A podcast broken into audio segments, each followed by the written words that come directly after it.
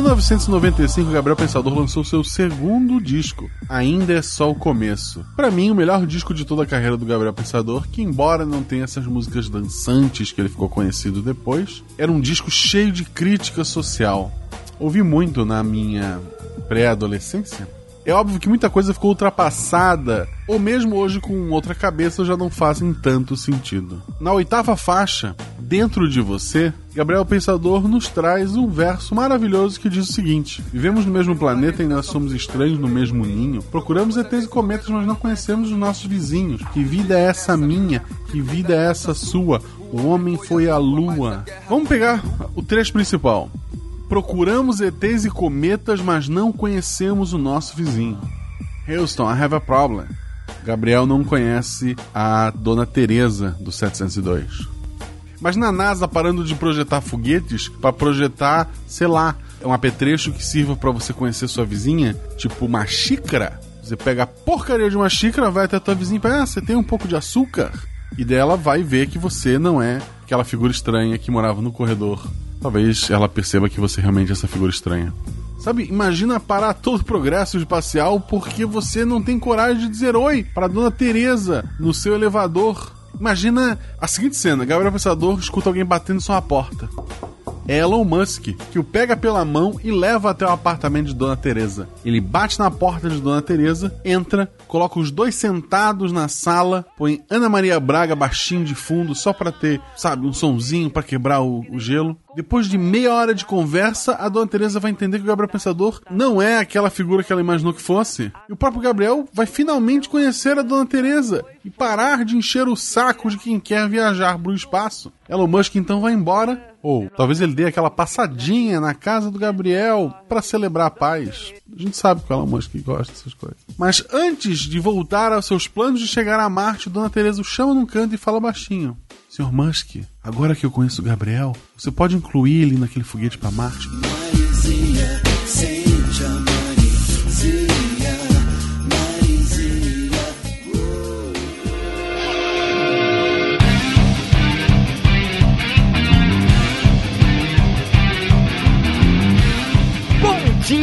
Lindinhos e lindinhas, queridos e amados ouvintes do SciCast. Eu sou o Felipe Queiroz, diretamente de Além Paraíba. Ué, isso, isso aí. O Fenquinhas pegou carona numa cauda de cometa e me deixou aqui para segurar as pontas na ausência dele. É só isso? É, é só Verdade, isso? Cara. O cara falou coisa pra caramba.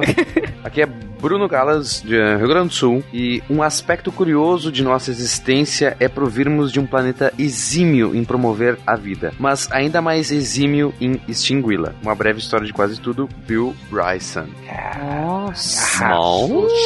Clap, clap, clap. Já desisti de fazer qualquer frase. Olá, pessoas! Aqui é Cris Vasconcelos, direto de Pernambuco, e o cast de hoje é o crossover da dupla dinâmica. Ah, isso aí! Wala Wala! Aqui é o Pena de São Paulo. Eu tô muito feliz que vou gravar com a Cris. Dupla, dupla oh. quântica encontra com derivadas, pelo menos uma derivada, já é um começo. E a vida encontra um jeito. Ah. Nossa! Aqui é o Naelton do Rio de Janeiro e não tem frase. Falou. Nossa! Por que não, né? Por que não, né, cara? Já fizeram, já gastaram tudo que tinha que gastar. Diga as passas, Catarina, que é Marcelo Guaxinim e por que procurar vida em outro planeta se já achamos o bacon? Com a vida. Você está ouvindo o Psycast, porque a ciência tem que ser divertida.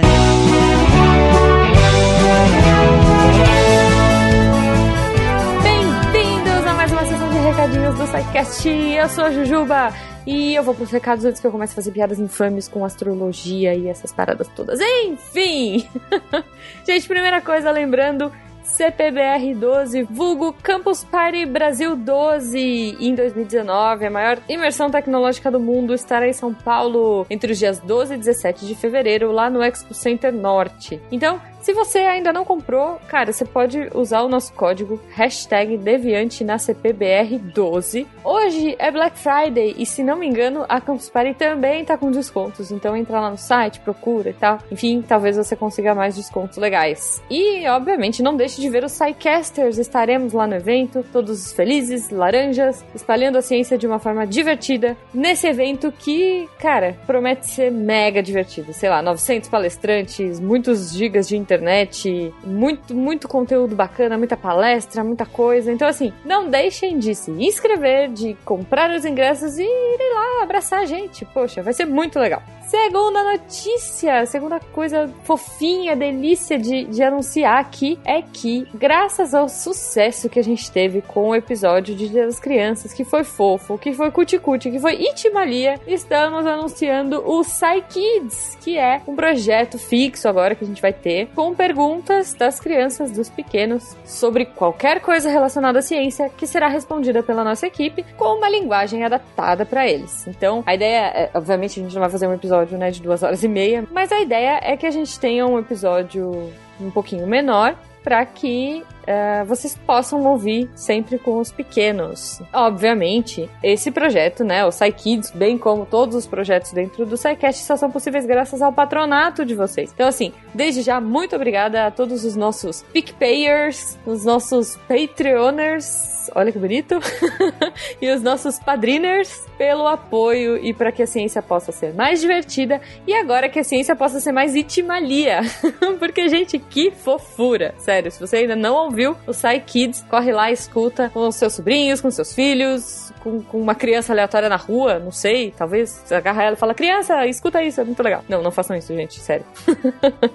Mas escutem, porque tá muito bacana. E se você quiser mandar a sua pergunta, né, pra gente, se você quiser mandar a pergunta do seu pequeno ou de algum pequeno conhecido, né? Você pode mandar através do nosso e-mail no contato @saicast.com.br. E claro, se você quiser comentar as coisas além do e-mail que eu já falei para você mandar o áudio do seu, das crianças, você pode comentar no post. Então entra nesse post aqui, deviante.com.br, vai no link certinho, comenta, porque a sua opinião é muito importante pra gente. A gente quer saber e obviamente pra gente colocar gif de gatinho, sei lá, tocando piano com fundo de céu estrelado, é, enfim, se você quiser contar pra gente qual é o seu signo no horóscopo chinês, né? Porque afinal de contas, né, astrobiologia tem tudo a ver com isso. Horóscopo chinês, animais, é, é, ok. Não, piada ruim, desculpa. Vamos pro episódio antes que eu continue e piore. Bora!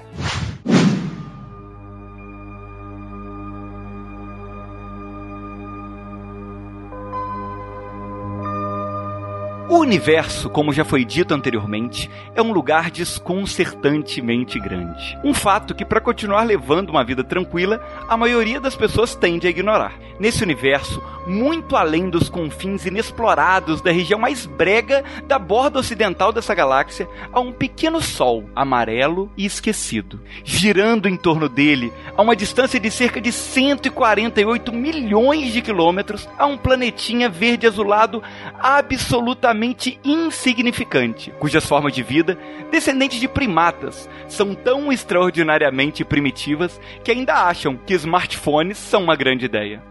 Adaptado do Guia do Mochileiro das Galáxias.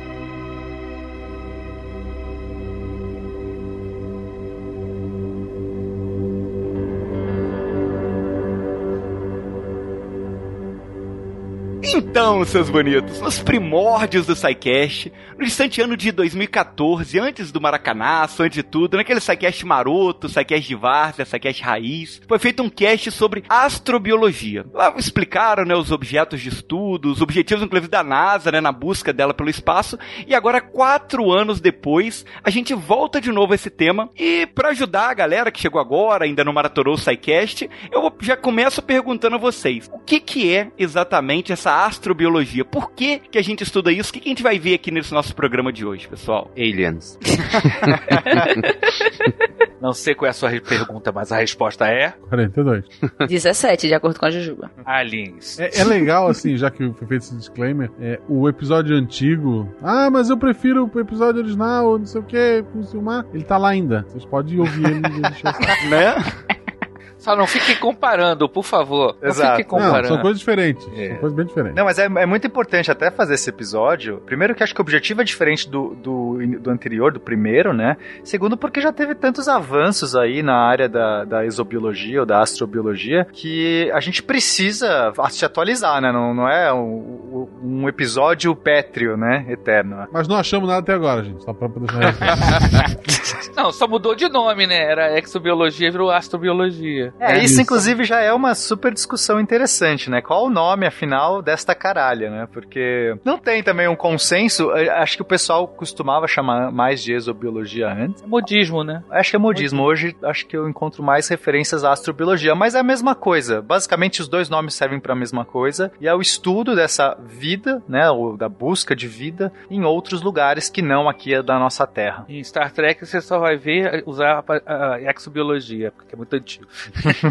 É importante lembrar que não é só busca por vida, propriamente dito, em outros planetas, mas também é uma forma de entender como a vida chegou até o nosso. É, e justamente por isso que se deu a mudança do exobiologia para o astrobiologia. Porque exo a gente estuda o que está fora, né? Exo é, é o exterior. Então a gente está procurando vida biológica fora da Terra. Enquanto que astrobiologia a gente inclui qualquer astro, inclusive a Terra. Então a gente estuda a vida da Terra para entender como a vida em si funciona. Então isso é um dos principais, uma das principais justificativas dessa migração do nome de exobiologia para astrobiologia. E legal, pensei que era só modismo. É, eu dei uma pesquisada e eu, eu achei que era. E fez o dever de casa, e Muito bem. Perfeito. E aí você, você diz então que essa busca pela vida e, e citou que isso foi mudando com o passar do tempo. Quando que começou isso? Que é, a gente essa busca ela é uma busca recente? Que, que como que a gente pode a, analisar aí a evolução dessa exo que virou astrobiologia com, com o passar dos anos aí? Que, que, quando que começa isso tudo? E recomendo que o ouvinte escute o programa cast passado de exoplanetas, porque o- esse de hoje vai ser complementar àquele. A gente vai falar de várias coisas muito semelhantes. Inclusive, aí o, acho que a gente pode citar como o início da astrobiologia as propostas que o Giordano Bruno, que lá em 1600, antes do Galileu ser julgado, o Giordano Bruno, um ano antes, foi julgado também porque naquela época ele dizia que cada pontinho no céu, cada estrela era um sol, e assim como o nosso sol, deviam haver planetas em volta dele. E quiçá podia existir vida nesses lugares. E óbvio que isso deu mal pra ele e burn the witch. Acho que o texto de abertura daquele cast lá do Exoplanetas foi justamente essa citação do Giordano Bruno. Então, quem quiser conferir lá. Sensacional. Tá, mas vo- vocês então é, disseram que a exobiologia, a astrobiologia, ela busca a vida em outros lugares. Mas essa busca, como, que, como é que isso é feito? O que que se busca exatamente? O, que tipo de vida que a gente tenta encontrar nos outros planetas? Como é que a gente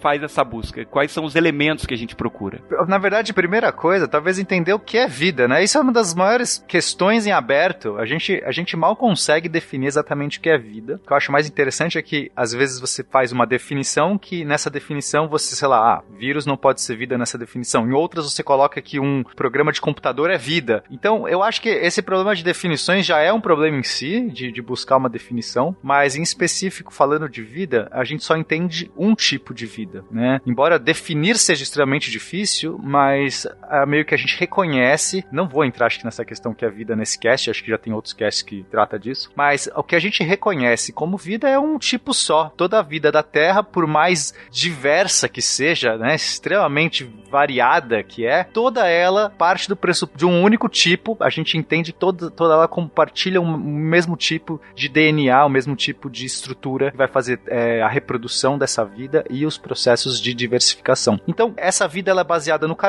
e baseada na água. São dois elementos que a gente encontra que são meio que essenciais para existir a vida como a gente conhece. Mas será que só tem esse tipo de vida no universo? Então, essa já começa a questão: como é que eu vou procurar algo por aí, sendo que eu só conheço um tipo, né? Eu só tenho uma amostra muito pequena, talvez, do- da- das possibilidades. Essa talvez seja uma das maiores dificuldades. E a outra dificuldade é a gente mal consegue também detectar sinais. É muito difícil quando a gente vai avaliar é, os corpos celestes, a gente conseguir ler essas assinaturas. Mesmo que eu, que eu queira procurar uma vida parecida com a nossa, ainda assim as assinaturas que eu tenho que ler, elas são sinais muito complexos que vão vir aí de espectroscopia de galáxias ou de outros planetas. E aí, como é que eu vou extrair exatamente o sinal que vai me caracterizar essa vida? É, falando do, do, do, ponto de vista químico, né, que você falou, né, resumindo, né, todas as formas de vida da Terra, bioquimicamente falando, são quase a mesma coisa, né, carbono, hidrogênio, oxigênio e nitrogênio. E o resto tem algumas outras substâncias com quantidades menores. Então é difícil para as pessoas leigas pensarem que você é a mesma, é, não é muito diferente de uma sequoia gigante, uma baleia ou um escorpião, né? Eu vou te falar que eu conheço bastante gente que parece uma sequoia gigante. escorpião também. Mas é que ataque gratuito ao Fencas, é. eu achei desnecessário. Exato, só porque ele não tá aqui. Eu não tava pensando em ninguém do, do, do Sidecast. Bom, deixa pra lá. Mas é engraçado como um, um, vaso de petúnias se parece incrivelmente com uma baleia, não é Uma, baleia, principalmente quando elas começam a se pensar, aqui é minha cabeça, aqui é minha cabeça, deixa pra lá. Mas é, eu acho interessante que o, o, público em geral, quando pensa nisso, pensa em vida inteligente. Né? Eu, participei de um encontro de astrobiologia um tempo atrás na Universidade é, Federal Rural e a grande discussão era, né? Se descobrimos uma ameba em Marte, aí vai ser uma grande revolução para a sociedade? Eu falei, gente, não se iludam. Pra gente vai ser, para os pesquisadores, o pessoal que é da área, que entende um pouco, vai ser uma grande revolução. Para pessoas vão falar, e daí? As pessoas me perguntam, geralmente, no, no, quando eu trabalho no planetário, quando eu falo para elas que a gente nunca descobriu vida fora da Terra, nem uma ameba, nem um besouro, né? Que um besouro é muito mais que uma ameba, as pessoas ficam surpresas. Ué, não, não. Elas, elas acreditam que, que, a, que vida é, não inteligente já foi encontrada. As pessoas têm. Tanto vê, eles veem a ficção científica como se fosse um documentário. né? Eu fico surpreso. As pessoas ficam surpresas. Elas querem ver vida inteligente, né? De preferência mais desenvolvida que a nossa. Se for menos desenvolvida, não tem interesse né? também. E, e só para partindo disso aí que tu falou, Naelton, é, a astrobiologia ela sofreu muita, muita chacota antes dos anos 90, inclusive o que mostra no, no filme, no livro do Carl Sagan, do Contato, lá onde a Judy Foster tá, ela explica o que ela faz e todo mundo ri dela, né? Agora, uh, se a gente colocar hoje, abrir agora o YouTube e botar astrobiologia, vai ter muito vídeo de pseudociência e principalmente muita coisa sobre ufologia. E por favor, ouvinte, não é a mesma coisa. Então, ufologia é o que a gente imagina assim, nossa, eu vi um risco no céu e eu acho aquilo só pode ser uma nave cheia de extraterrestres abanando para mim. E eu inclusive vi um, uau, meu Deus! Enquanto que na astrobiologia a gente realmente tenta aplicar um método científico, se é que ele existe como uma coisa única, uh, ah, para fazer observações e construir alguma, algum conhecimento com uma comunidade científica. Então, é, a gente fica muito emocionado com pequenos avanços como, ah, a gente descobriu água em Marte. Ah, mas isso vocês já tinham feito há cinco anos atrás. Mas, ah, mas agora é água em forma líquida, antes era gelo, daí tu, a pessoa foi, ah, grande coisa. Mas é com base nesses pequenos passos que a gente vai construindo o nosso arcabouço teórico. Nossa, que... gente, esse cast tá, esse cast tá incrível. pra astrobiologia. Parabéns pra você. A questão do método científico aplicado pela astrobiologia que não, não é ressaltado pela ufologia, né? Porque se a gente, quando vocês falaram encontrar uma ameba fora do, em outro planeta, a primeira coisa que a gente ia pensar é que é uma contaminação. Você precisava provar que aquela ameba não foi daqui, entendeu? Se a gente achasse, por exemplo, uma, uma bactéria, alguma coisa lá, você precisava provar primeiro que não foi levado daqui para lá, para depois é, tratar aquilo como vida de fora do planeta. Enquanto que a ufologia leva em consideração somente vida inteligente, qualquer coisa que aparece já é assumido como verdadeiro. Não, eu, eu até acho que existem é, ufólogos mais sérios, né? Assim, eu não gosto de generalizar, eu odeio isso porque também fica cômodo uh, jogar tudo no, no, mesmo saco, né? Claro que tem muita gente que desse, desse ramo de estudo que aca acaba é, servindo de mau exemplo aí pra, pra galera. Mas eu acho que tem sim ufólogos sérios, galera que não acredita em qualquer coisa. Encontre um, por favor, e me localize. Tá? por favor, mandem um comentário. E mandem um comentário. Mas a diferença acho que nem é, é, a mais importante aqui é pelo método mesmo. A gente está falando que, como a Cris disse, né, quando a gente está fazendo ciência, a gente só pode recorrer ao método científico, ou pelo menos a base do método científico tem que ser o nosso nossa ferramenta aí mais rigorosa. Então, nesse aspecto, a astrobiologia ela vai ser muito mais rigorosa para poder é, confirmar, definir e, e, tudo mais. Também pegando nessa onda de que o Bruno falou de, de que houve bastante é, o pessoal fazia piada, né, com com astrobiologia e tudo mais, a gente gente tem o exemplo do programa 7. O programa 7, que é o é, Search for Extraterrestrial Intelligence, seria o programa para busca de, de inteligência extraterrestre, e por muito tempo foi é, recebeu foi muito alvo assim de, de críticas. Basicamente são antenas, né, é, que o pessoal começou a apontar para detecção de, de algum tipo de sinal que indicaria a presença de, de inteligência extraterrestre. Então, o argumento é: se a gente agora quiser começar a se comunicar com alguém, a gente vai ter que basicamente enviar mensagens, mensagens que não podem ser mensagens parecidas com aquelas que a gente encontra na, na natureza, quer dizer, algo claramente manipulado, feito por uma inteligência. Então, se outras civilizações estão por aí querem se comunicar, então talvez o primeiro passo seria a gente procurar esses sinais, porque talvez exista muito sinal por aí de gente querendo se comunicar. Então a gente começou a apontar os nossos rádios telescópios para o universo procurando essas comunicações. Até agora a gente não achou nada muito relevante. Tem até um sinal ou outro que você fala assim, nossa, né? que será que é isso? Mas nada que a gente batesse o martelo e falasse assim, não, tem aqui claramente uma assinatura de, de alguma civilização extraterrestre. E por muito tempo o programa 7 recebeu muitas críticas, porque, ah, a gente tá querendo procurar homenzinho verde, não sei o quê. Hoje em dia eu nem sei como tá exatamente, alguém sabe como que tá o programa 7, se ainda tem financiamento, ou se tá mais moroso, alguém tem essa... Não, eles fazem é por, por amor, tipo o SciCast, assim, é doação, padrim e etc. E como eles não têm dinheiro nem para processamento de dados, eles desenvolveram o que foi genial, já faz alguns anos. Eles desenvolveram o Série at Home. Eles pegam um pacote de dados, dividem em várias frações e eu processo no meu computador em casa, quando o meu computador está ocioso, quando eu não estou fazendo nada. O uhum. Pena processa no dele e depois ele bate, junta tudo isso. Então é um foi o primeiro, se não me engano, processamento de dados na nuvem. Né? Começou com o Série, porque eles não tinham dinheiro ainda não tem, para bancar um supercomputador para calcular e interpretar esses dados todos que eles, que eles recebem dos telescópios. Perfeito. É, te, telefone minha casa. E eles vêm? Vem. Minha casa.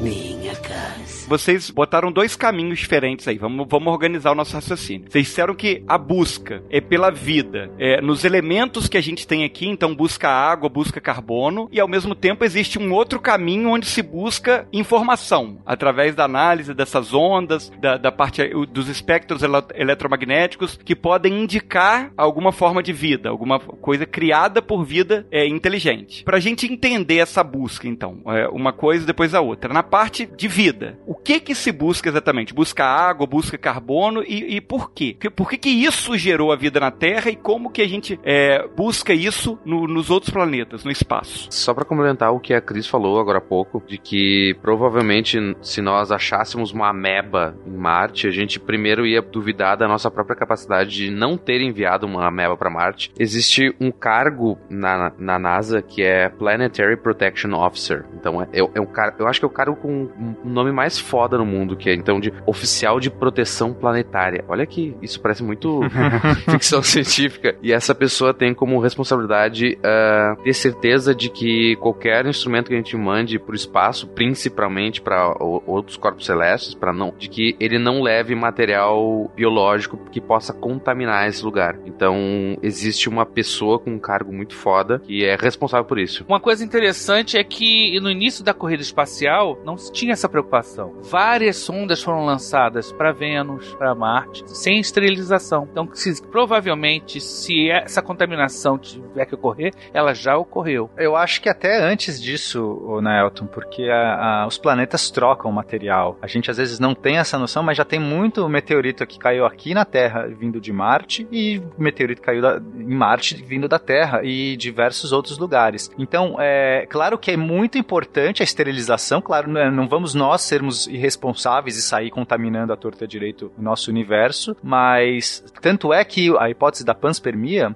ela é uma hipótese válida, ela está sendo até revitalizada. Antigamente o pessoal achava isso uma grande bobagem, ah, até parece que a vida pode ter vindo aqui na Terra, vindo de outro lugar, né? Parece isso, parece coisa de ufologia. Ah, não, os ETs vieram e colonizaram a Terra. Mas hoje em dia essa hipótese já não é tão ridicularizada. É, é até como Marte teve um clima mais propício propício, talvez mais propício à vida, como a gente entende, tinha já é, se estabilizado os seus vulcanismos e a temperatura lá era amena e tinha água líquida e tudo isso a gente já consegue verificar. Isso antes da Terra, pode ser sim que uh, a vida começou lá e veio para cá. E, e Marte virou um deserto e a vida se perdeu, não conseguiu evoluir muito lá e de repente achou na Terra. Então, hoje em dia a gente tem, tem essa, essa noção. Tanto é, é como é que a gente começou a fazer essa, já respondendo inclusive o Felipe, né, essa busca que a gente vai fazer nos outros lugares. Marte sempre encantou muito o ser humano, não sei exatamente porquê, mas a gente sempre teve aquela ideia de homens verdes, o pessoal olhava, aliás, eu até sei porque quando o pessoal começou a olhar pro, com o telescópio para Marte e, e, viram os canais, existem uns canais em Marte, é, uns canyons, e eles olharam e falaram assim: nossa, certamente só pode ser feito por alienígenas, porque pareciam coisas é, artificiais. E nesse momento começou a surgir toda uma série de ficção científica baseado nisso, nessas observações dos canais, e colocando homenzinhos verdes, começaram a pintar toda uma sorte de seres. Teve a famosa transmissão de rádio em 1938, Orson Welles ele fez uma trollagem mundial e, e acabou lendo trechos do Guerra dos Mundos na rádio, né? Em plena rádio ele lendo ali os trechos, meio que dramatizado. Então parecia que ele estava de verdade ali vivendo aquela, aquela invasão dos homens verdes aqui na Terra. E isso pronto, né? Além de ter causado uma comoção enorme, as pessoas surtaram, serviu de ficou aquele naquele imaginário, as pessoas sonhando com essa coisa de Marte e tudo mais. Tanto é que o que aconteceu, o primeiro lugar que a gente foi procurar vida efetivamente com uma sonda que pousou foi em Marte. O pessoal mandou na década de 70, se eu não me engano, mandamos é, a Viking 1 e a Viking 2 para pousar em Marte com o objetivo, um dos objetivos é de ver se afinal tinha alguma vida lá. Claro que nessa época a gente estava procurando mais vida microbiana, porque a gente acredita que se a gente vai achar alguma vida em Marte, ela tem que ser microbiana, porque de outra maneira a gente já teria detectado muito mais facilmente. É interessante que esses canais de Marte, quando foram observados pela primeira vez, não foram os canyons que a gente fotografa hoje. Na verdade, foram ilusões de ótica, porque o equipamento de, do Lowell, né, que estava olhando, e do pessoal que estava olhando, não é do Schiaparelli, não eram tão bons assim, né? Então eram é, os, de, os, os, canais mudavam de desenho para desenho e tal. E outra coisa interessante, Vênus é mais fica mais próximo da Terra do que Marte no seu movimento, mas Vênus é totalmente coberto de nuvens, então não tinha mudanças de características enquanto que a gente olhava para Marte uma atmosfera extremamente transparente e dinâmica, né? Uma coisa que chamou certamente a atenção para Marte são as mudanças de coloração de Marte, as chamadas mudanças de albedo, as tempestades de areia, tinha lugares que ficavam mais escuros, quase verdes. Então o pessoal começou a associar aquela ideia dos canais, que era uma coisa meio ilusória, com as mudanças de coloração, a... e aí surgiu toda uma, uma lenda, toda uma, uma mitologia de que Marte era um planeta que estava morrendo e que o pessoal estava fazendo canais para puxar tirar água dos, das calotas polares e, pra, e que muda, as mudanças eram mudanças sazonais, como uma primavera, inverno, coisa do tipo. Então, quer dizer, as próprias condições de Marte já chamaram atenção mais do que para Vênus. Também tem um outro detalhe que aí eu tenho minha dúvida se isso foi fundamental ou não. É mais fácil lançar uma sonda para Marte do que para Vênus. Sempre é mais fácil lançar sondas para fora do sistema solar do que para dentro. Isso aí talvez tenha algum efeito também. Isso aí eu tô meio que jogando como pode ter ajudado. Eu, eu acho que em termos de delta V aí é, é, muito pequeno. Não, não é o Delta V que é o problema, é a navegação. Porque você, para jogar, pra navegar para Mercúrio, então, foi um dos que recebeu menos sondas até hoje, né? Quanto mais perto do Sol, mais complicado é essa, essa navegação. Sim, essa, acaba sendo ofuscado, essa... né? Pelo... Peraí que o, o, Delta V já, já me confundiu aqui. O que que... Quando a gente vai mandar um foguete para outros lugares, você saber quanto de combustível, vapor e tudo mais, isso vai depender da massa do foguete também. Então a, a gente usa uma unidade chamada Delta V, que é variação de velocidade, porque tanto faz qual a massa do foguete, para você saber quanto você tem que, de energia para mandar para Marte, basicamente é, vai depender apenas da velocidade que você precisa chegar lá. Então a gente faz a conta, é, quão rápido você vai ter que acelerar o foguete, a velocidade que vai ter que chegar com o foguete para que ele chegue lá em Marte ou qualquer outro lugar. Então a gente meio que só faz conta com delta V, em vez de fazer né, delta V versão de velocidade. E só para lembrar essa, essa ideia que o Pena comentou agora há pouco de panspermia é, não é a mesma coisa que Prometeu. Ah, droga. ah, que bacana ver Prometeus voltando ao SciCast. eu, eu fiquei emocionado agora. Falando, esse programa de hoje é um reboot, né? Do programa número 15. Nada mais justo que a gente falar de Prometeus, já que foi falado no programa anterior. Nada mais justo, tá certo. Eu, ainda tem outros, outros filmes de ficção que a gente pode citar ao longo do episódio hoje. Vamos lá, Prometeu já passou. Pode ser aquele do Chapolin que o ET chega no disco voador e cresce. Ah, não, a aerolito também não. Mas então, gente, então a gente procura aerolitos nos outros planetas, é isso? Basicamente. A gente acredita, né, é, como já foi citado, que é, a vida como a gente conhece, ela precisa de água. Aí você fala assim, mas existem outros solventes para a vida? Então, por que, vamos primeiro entender por que água. Por que, que a gente fala água é tão importante para a vida? Dá para ter uma vida sem água? Então, todos os processos que a gente entende de vida, eles implicam em reações químicas complexas, né? A gente, por quê? Porque você vai ter que ter alguma coisa ali que consegue se reproduzir, consegue se alimentar, consegue obter formas e, e se modificar com o tempo. Isso a gente está falando de reações químicas complexas. Para você ter um ambiente onde reações químicas são facilitadas, a gente precisa ter um solvente, precisa ter um líquido. Senão vai ser muito difícil você conseguir interagir diversos. Imagina que está falando de um monte de elementos químicos que tem que se aproximar a, a, a ponto de, de, de conseguir interagir, se afastar e trocar, ser substituído por outros. Sem ter um meio líquido para isso, a gente acha que é muito complicado. Se você não tem, né, simplesmente depender aí da sorte deles se baterem e tudo mais. Então, o meio líquido ajuda a dissolver esses compostos e tudo mais. Então, ok, precisamos de um meio líquido. Qual meio líquido? É interessante. água, primeiro, é um, uma substância extremamente abundante. Então, para a vida se formar, a gente entende que é um processo aleatório, que isso vai acontecer, um processo difícil, raro para acontecer. Então, é bom que tenha um elemento químico em abundância, porque senão você está dificultando ainda mais a raridade desse processo. Ah, precisa de bismuto com sei lá o que, aí fica mais complicado, né? Essa vida aparecer. Então, água é muito abundante. Claro que precisaríamos, obviamente, de água, de algum solvente, né, em estado líquido. Precisaríamos ter algum líquido aí. E a gente tem aí é, é, regiões que não são tão complicadas da água adquirir esse estado líquido. A água, inclusive, tem uma habilidade enorme de, de, de ser líquida em diversas temperaturas e pressões. Tem algumas outras substâncias que a janela de é, líquido é muito mais raro. Mas tá talvez a gente tivesse outras substâncias. Algumas concorrentes são a amônia. A amônia também é uma, é uma molécula polar. Ah, por, por que polar? Você pode ter líquidos polares ou apolares. No geral, os líquidos polares vão dissolver melhor moléculas polares e, e isso vai ajudar, inclusive, também a, a, dissolver esses, esses compostos. Então, mas poderia ser apolar. Como a gente entende aí que os compostos orgânicos, né, pelo menos os que a gente conhece, são polares ou é, diluem melhor em meios polares, então a gente a água seria um bom candidato. Assim como a amônia, a amônia também. Só que a amônia é um pouco mais, talvez, difícil da gente ter disponível, mas é um possível candidato também. Talvez, inclusive, uma mistura de água amônia. Tá? Há, quem, há quem defenda que, que, porque como a amônia se dissolve bem em água, talvez você ter a amônia junto não seja um problema. Outras moléculas, de repente, você pode usar metano, metano líquido. É possível, mas o metano não é polar. E aí talvez já restrinja o tipo de molécula que ele vai conseguir dissolver. Alguma chance de ser Nescau? Nescau dá muito trabalho pra dissolver.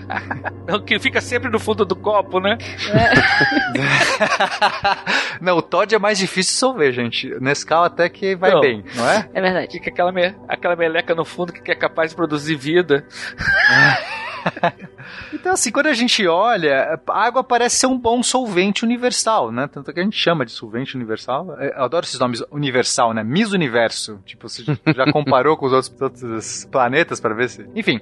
Mas, é, então, para nós, meio que a água é, é um dos, dos, ingredientes mais importantes. Então, por isso que a gente procura água, né? Se a gente não encontra água, nossa, nosso range, nossa, nossa é, esperança de encontrar vida diminui mais. É interessante que a ficção científica antigamente, geralmente os alienígenas chegavam aqui procurando água, né? Os Azores, até o, o Independence Day tinha um pouquinho disso, né? Os, os, alienígenas vinham procurando água. Agora que a gente sabe que tem água em tudo quanto é lugar do universo, para que, que o alienígena vai vir aqui procurar água? A água é uma coisa relativamente abundante, né? Então, quer dizer, a gente é muito interessante isso, a gente, como a mentali como a, a, a ciência, né, começou a alterar essas ideias, né, de que a, a Terra era uma espécie de um paraíso onde havia água e, e aí hoje em dia a gente sabe que, pô, luas de Júpiter tem água, né? Luas de Saturno tem água. Sim, sim. Água, água é bem abundante. Apesar que também a gente não sabe se a água da Terra veio totalmente da Terra. Tem, um, tem algumas teorias que diz que a água, a água da Terra, parte dela, né, ela acabou sendo trazida por cometas, asteroides e tudo mais. Mas enfim, isso é outra discussão.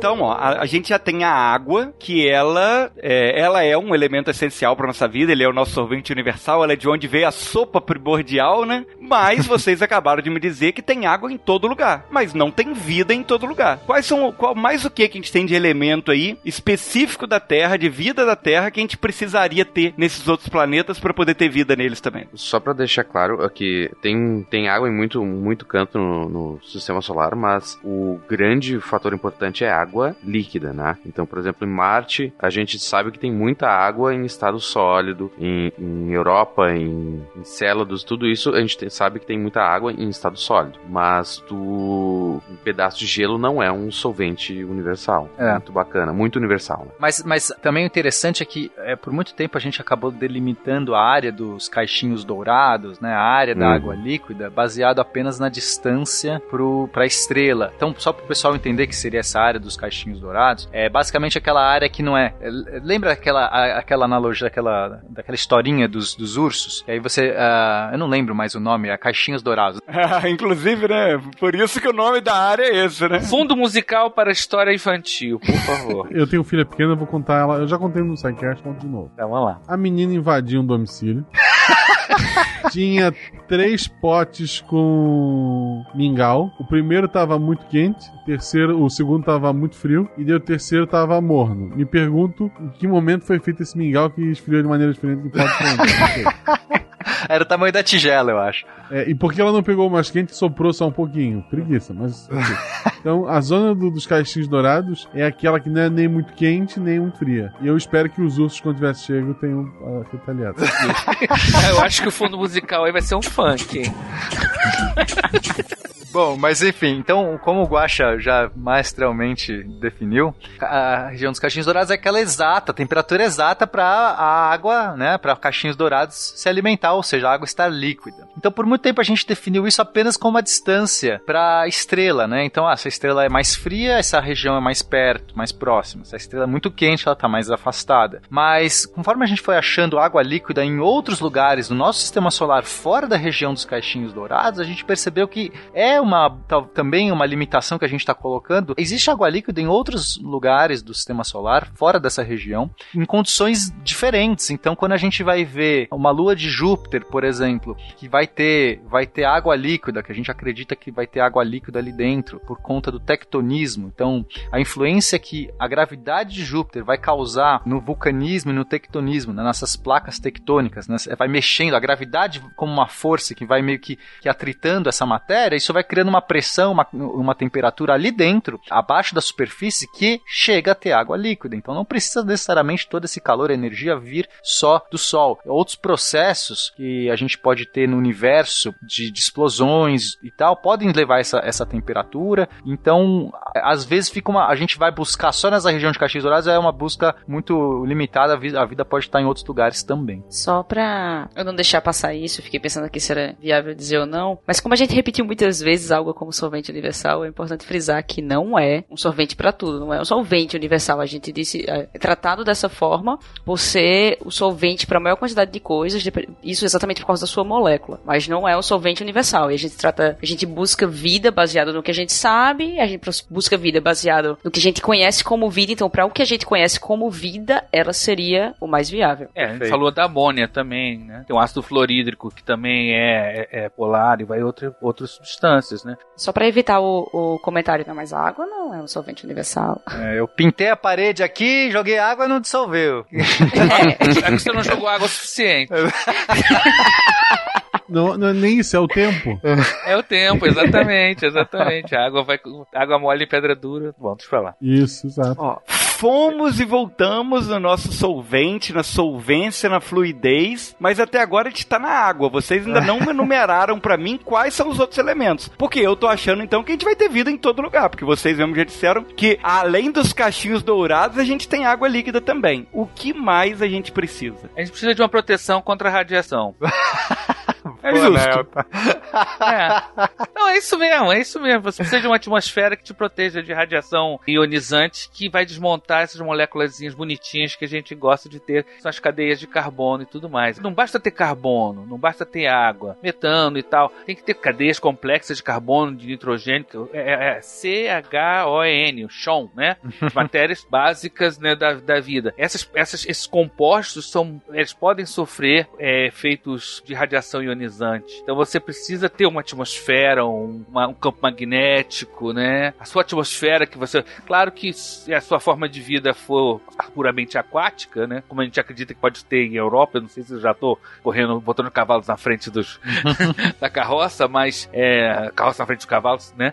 A gente tem que ter uma proteção contra esse meio, essas variações de temperatura, radiação, para que esses compostos orgânicos que estão lá diluídos com a água e papapá possam formar cadeias longas. É, então, já que você falou dos compostos orgânicos, Naelton, então vamos trazer eles à tona aqui, porque não é só a água, né? A água por si só é só o solvente, é só o meio pra gente ter essa vida, mas os tijolinhos que vão fazer essa vida são esses que o, que o Naelton falou. Então, a vida como a gente entende, ela é baseada no carbono, porque o carbono é um, um elemento que consegue fazer muitas ligações, né? Ele consegue fazer quatro ligações numa medida tal que essas ligações elas são fortes o suficientes para gerar moléculas estáveis, mas fracas o suficientes para que possam se quebrar e montar outras estruturas. Então, parece ali um elemento muito muito interessante esse o, o carbono como um agregador, um cara que vai fazer aí a, a- a- o meio de campo entre vários compostos, seja o oxigênio, o hidrogênio, o nitrogênio e, e outros todos aí que ele vai acabar se ligando. Então, a gente precisa ter uma molécula versátil dessa. A gente precisa ter elementos que consigam fazer essas ligações de uma maneira é, bastante fluida. E o carbono entra nessa categoria. A gente tem outras opções em vez de carbono? Temos. Então, o silício seria um outro candidato que também faz quatro ligações. Mas o silício é muito mais raro no universo. Aí entra novamente naquela questão. Poxa, a gente precisa de coisas muito, muito uh, elementares, né? Muito básicas, muito facilmente encontradas para a vida poder se surgir. Se, a gente pegar de elementos muito específicos, cara, vai ser muito difícil. Então, o carbono ele é extremamente abundante no universo. O silício já é bem menos. Depois a gente teria o germânio com essas características também. E aí eles vão ficando átomos muito grandes, muito mais raros e cuja estrutura, é, cujas ligações também não, não, não, não vão ter a mesma força que as, as ligações feitas pelo carbono. A eletrosfera desses elementos vai ficando cada vez mais distante e aí, inclusive eles começam a entrar na região dos metais e aí muda inclusive o tipo de ligação que eles fazem. Então não é a mesma coisa. Então o carbono meio que parece ser um coringa aí. Quando a gente fala vida baseada no carbono, é por conta dessas propriedades muito legais que ele tem. Enfim, então a gente precisaria ter essas moléculas, esses átomos de carbono, de oxigênio, de nitrogênio e, e aí outras. Acho que basicamente esses são os mais importantes, compõem aí, sei lá, é, grande parte da- das, das moléculas complexas da química orgânica. Mas esses átomos que você citou, o, o próprio carbono, você, você mesmo disse que é abundante na natureza. Sim. Então, ainda assim, a gente teria. Vocês vão, vocês vão terminar esse programa e fazer chegar à conclusão que tem vida em todos os lugares, gente. Que água e carbono tem em todo lugar. O, o Naelton comentou de uma proteção contra a radiação. É o carbono que faz isso? Como é que funciona exatamente isso? O que é essa proteção contra a radiação que a gente deveria ter? Bom, geralmente é o campo magnético do planeta, a atmosfera, né? Por exemplo, a nossa atmosfera bloqueia raio-x com alguma quantidade de raio gama também, não nem tanto. Bloqueia partículas carregadas, que é, é, o campo magnético faz isso, né? Partículas carregadas, partículas alfa, partículas beta, átomo, próton, núcleos de, de hélio. Então você tem que ter um ambiente propício para que essas, esses compostos aconteçam. Então aí a gente pode começar a falar sobre, sobre a atmosfera, sobre é, as características do planeta que vão estar protegendo essa. A variação térmica também que a gente falou, que a gente falou muito da água, mas também tem a questão de que se você tem temperaturas muito altas, esses compostos orgânicos vão ser, vão, é o que a gente costuma dizer que eles ficam desnaturados, né? Eles vão ser alterados. As proteínas, se você coloca numa alta temperatura, você literalmente cozinha a, a bodega lá, né? Perninha forma, perninha função. Exatamente. Acho que o termo é desnaturado, não é? Exato. Exata. É, eu me lembro que eu vi isso muito nos laboratórios de bioquímica eu- quando eu fiz é, mestrado no aí tinha tudo isso. Então você tem a temperaturas também muito baixas, também você vai ter uma questão de trocas de, de energéticos problemáticas. E o meio rouba a energia dos processos de troca de, de energia, que a gente não definiu o que é vida, mas uma das coisas que uma forma de vida tem que ter, não basta ter compostos orgânicos, né? Tem que ter. Por isso, quando eu falo pro público que ah, descobrimos compostos orgânicos em tal lugar, as pessoas arregalam o olho. Orgânico já pensa em algo vivo. Não, não, orgânico, gente, é que tem carbono. Ou seja, a, o pneu do teu carro é orgânico, né? A gasolina que você bota no teu carro é orgânica, ou seja, seu carro tá vivo. Não, não tá vivo. Então, quer dizer, aí, numa, num, num sistema vivo, você tem um processo, você tem um processo de, que, que precisa utilizar a energia do meio. Se você tem um ambiente muito frio, como Titã, por exemplo, novamente eu estou adiantando, você perde energia para o meio. Então, é, o controle, a, a, atmosfera vai te proteger da radiação, também vai te fazer servir como moderador de temperatura, que é muito importante também. É novamente o caixinho dourado, só que não a questão do, da, da água, mas a questão de muito quente não é muito bom, não muito frio também não é. Né? Sim. É, o, o próprio planeta, a, a estrutura do planeta protege também contra os raios cósmicos, mas tem uma outra face, né? Então, se você pensar que você vai estar sempre com Terra num ponto, mas se você estivesse no espaço voando, você estaria muito mais exposto aos raios cósmicos, porque vai vir de todos os lugares. Quando você está em cima de um planeta, de uma rocha, toda a face do planeta vai estar te protegendo contra essas, essa radiação, mas toda a outra face vai estar exposta, por isso a atmosfera vai ser mais um cobertor, né? Não adianta você só ter o cobertor de baixo, tem que ter o cobertor de cima. Claro que é, o campo magnético, como o Nelton falou, também vai ser, no caso da Terra, é essencial para a vida, a gente entende isso, porque a mesma atmosfera protegendo é, de muita radiação, ela, ela passa, né? Tem raios cósmicos extremamente poderosos, extremamente energéticos, que se não fosse o nosso, nosso escudo magnético aqui, que a gente tem, nosso campo magnético, magnetosfera, nossa magnetosfera, certamente a gente estaria, estaria com situações muito mais difíceis para a vida se desenvolver, né? Sem o, o, campo magnético, a gente com certeza perderia a atmosfera, é. né? Por causa do vento conta... solar ia arrastar a nossa atmosfera, então a gente ia ficar desnudo sem atmosfera e exposto, portanto, à radiação do Sol e interestelar e não ia nem adiantar seguir o Pedro Bial e usar filtro solar. é, gente viraria um Marte, né? É, provavelmente Marte foi exatamente isso que aconteceu. Como Marte esfriou antes, por ser menor, ele perdeu o campo magnético. Marte tinha campo magnético, a gente tem indícios disso. Perdeu o campo magnético no momento que o núcleo vai se solidificando. A gente precisa ter basicamente um núcleo de ferro em movimento, girando. Então, quando o núcleo vai esfriando, esse movimento vai acabando, vai diminuindo, e aí ele Marte perdeu a, o campo magnético. E nesse momento, a atmosfera de Marte, que era muito mais densa no passado, foi ficando rarefeita e, e, e foi perdendo. Então, hoje, a superfície de Marte é extremamente difícil a gente acreditar que pode existir vida, é, porque é, essa radiação que vem tanto do Sol quanto do cosmos, ela é extremamente danosa. É, a gente está falando de raios aí que destroem essa, essas ligações de carbono, mesmo né, o carbono conseguindo fazer ligações fortes, às vezes o suficiente para ter estabilidade, esses raios dissolvem, destroem rapidamente. Por isso que a gente procura cava em Marte, porque a gente acha que se tiver alguma vida em Marte, deve estar tá na parte de baixo, né? não vai estar tá ali na parte de cima. E o que aqui na Terra, se a gente fica muito exposto a principalmente radiação ultravioleta, que tem uma energia maior, a gente pode desenvolver um câncer, câncer de pele, né? E agora, se tu volta alguns bilhões de anos na história da Terra, se tu é um organismo unicelular, tu não vai desenvolver uh, câncer de pele porque tu só tem uma, uma única célula e, portanto, tu morre. Então, tu. e justamente por isso que a gente usa a lâmpada ultravioleta para esterilizar hoje em dia algum, alguns lugares específicos, né? Que a gente consegue matar todos os organismos unicelular. Então, para uhum. iniciar a vida, né? Que não deve ter sido criada já de cara como multicelular, a gente não pode ter uma, um monte de, de radiação. É, te, telefone minha casa. E eles vêm? Vem. Minha casa. Minha casa agora eu vou jogar uma coisa aqui pra, contra, pra fazer uma contrariedade aqui, vou mudar um pouquinho. Mas também, se você não tem radiação de tipo algum, você tem números de mutações menores. Então, de certa maneira, em alguma quantidade de radiação, em algum nível, ela ajuda porque ela acelera a, as mutações. Claro que não estou falando de radiação tipo bomba atômica, né?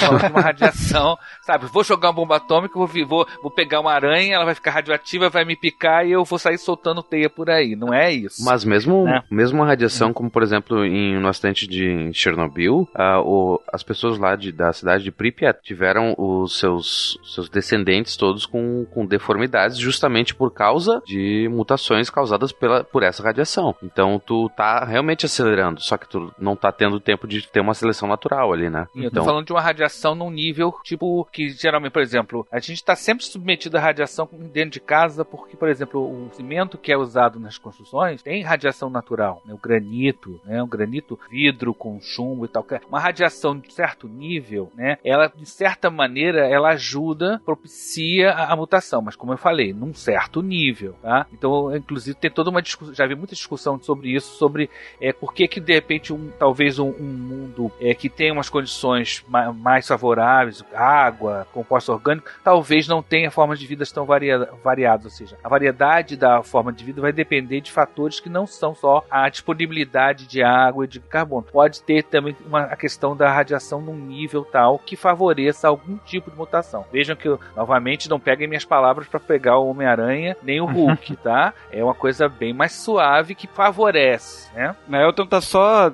deprimindo os nossos ouvintes, né? Que já estão pensando aí na radiação, talvez radiação gama para virar o Hulk, alguma coisa do tipo, mas. Não, não, não. Se você tomar um choque de radiação gama, você não fica verde, você fica preto, morre. Droga. tipo o Tarek falando agora, sabe? Você fica sequinho, sequinho, feio pra caramba, não cria músculo e morre. Cara, mas é, essa discussão que o Neto tá trazendo, eu acho ela muito pertinente e muito importante. Porque. Porque você quer matar os meus sonhos, né, Pena? É isso. É por isso que você acha interessante. ah, sempre, né, Felipe?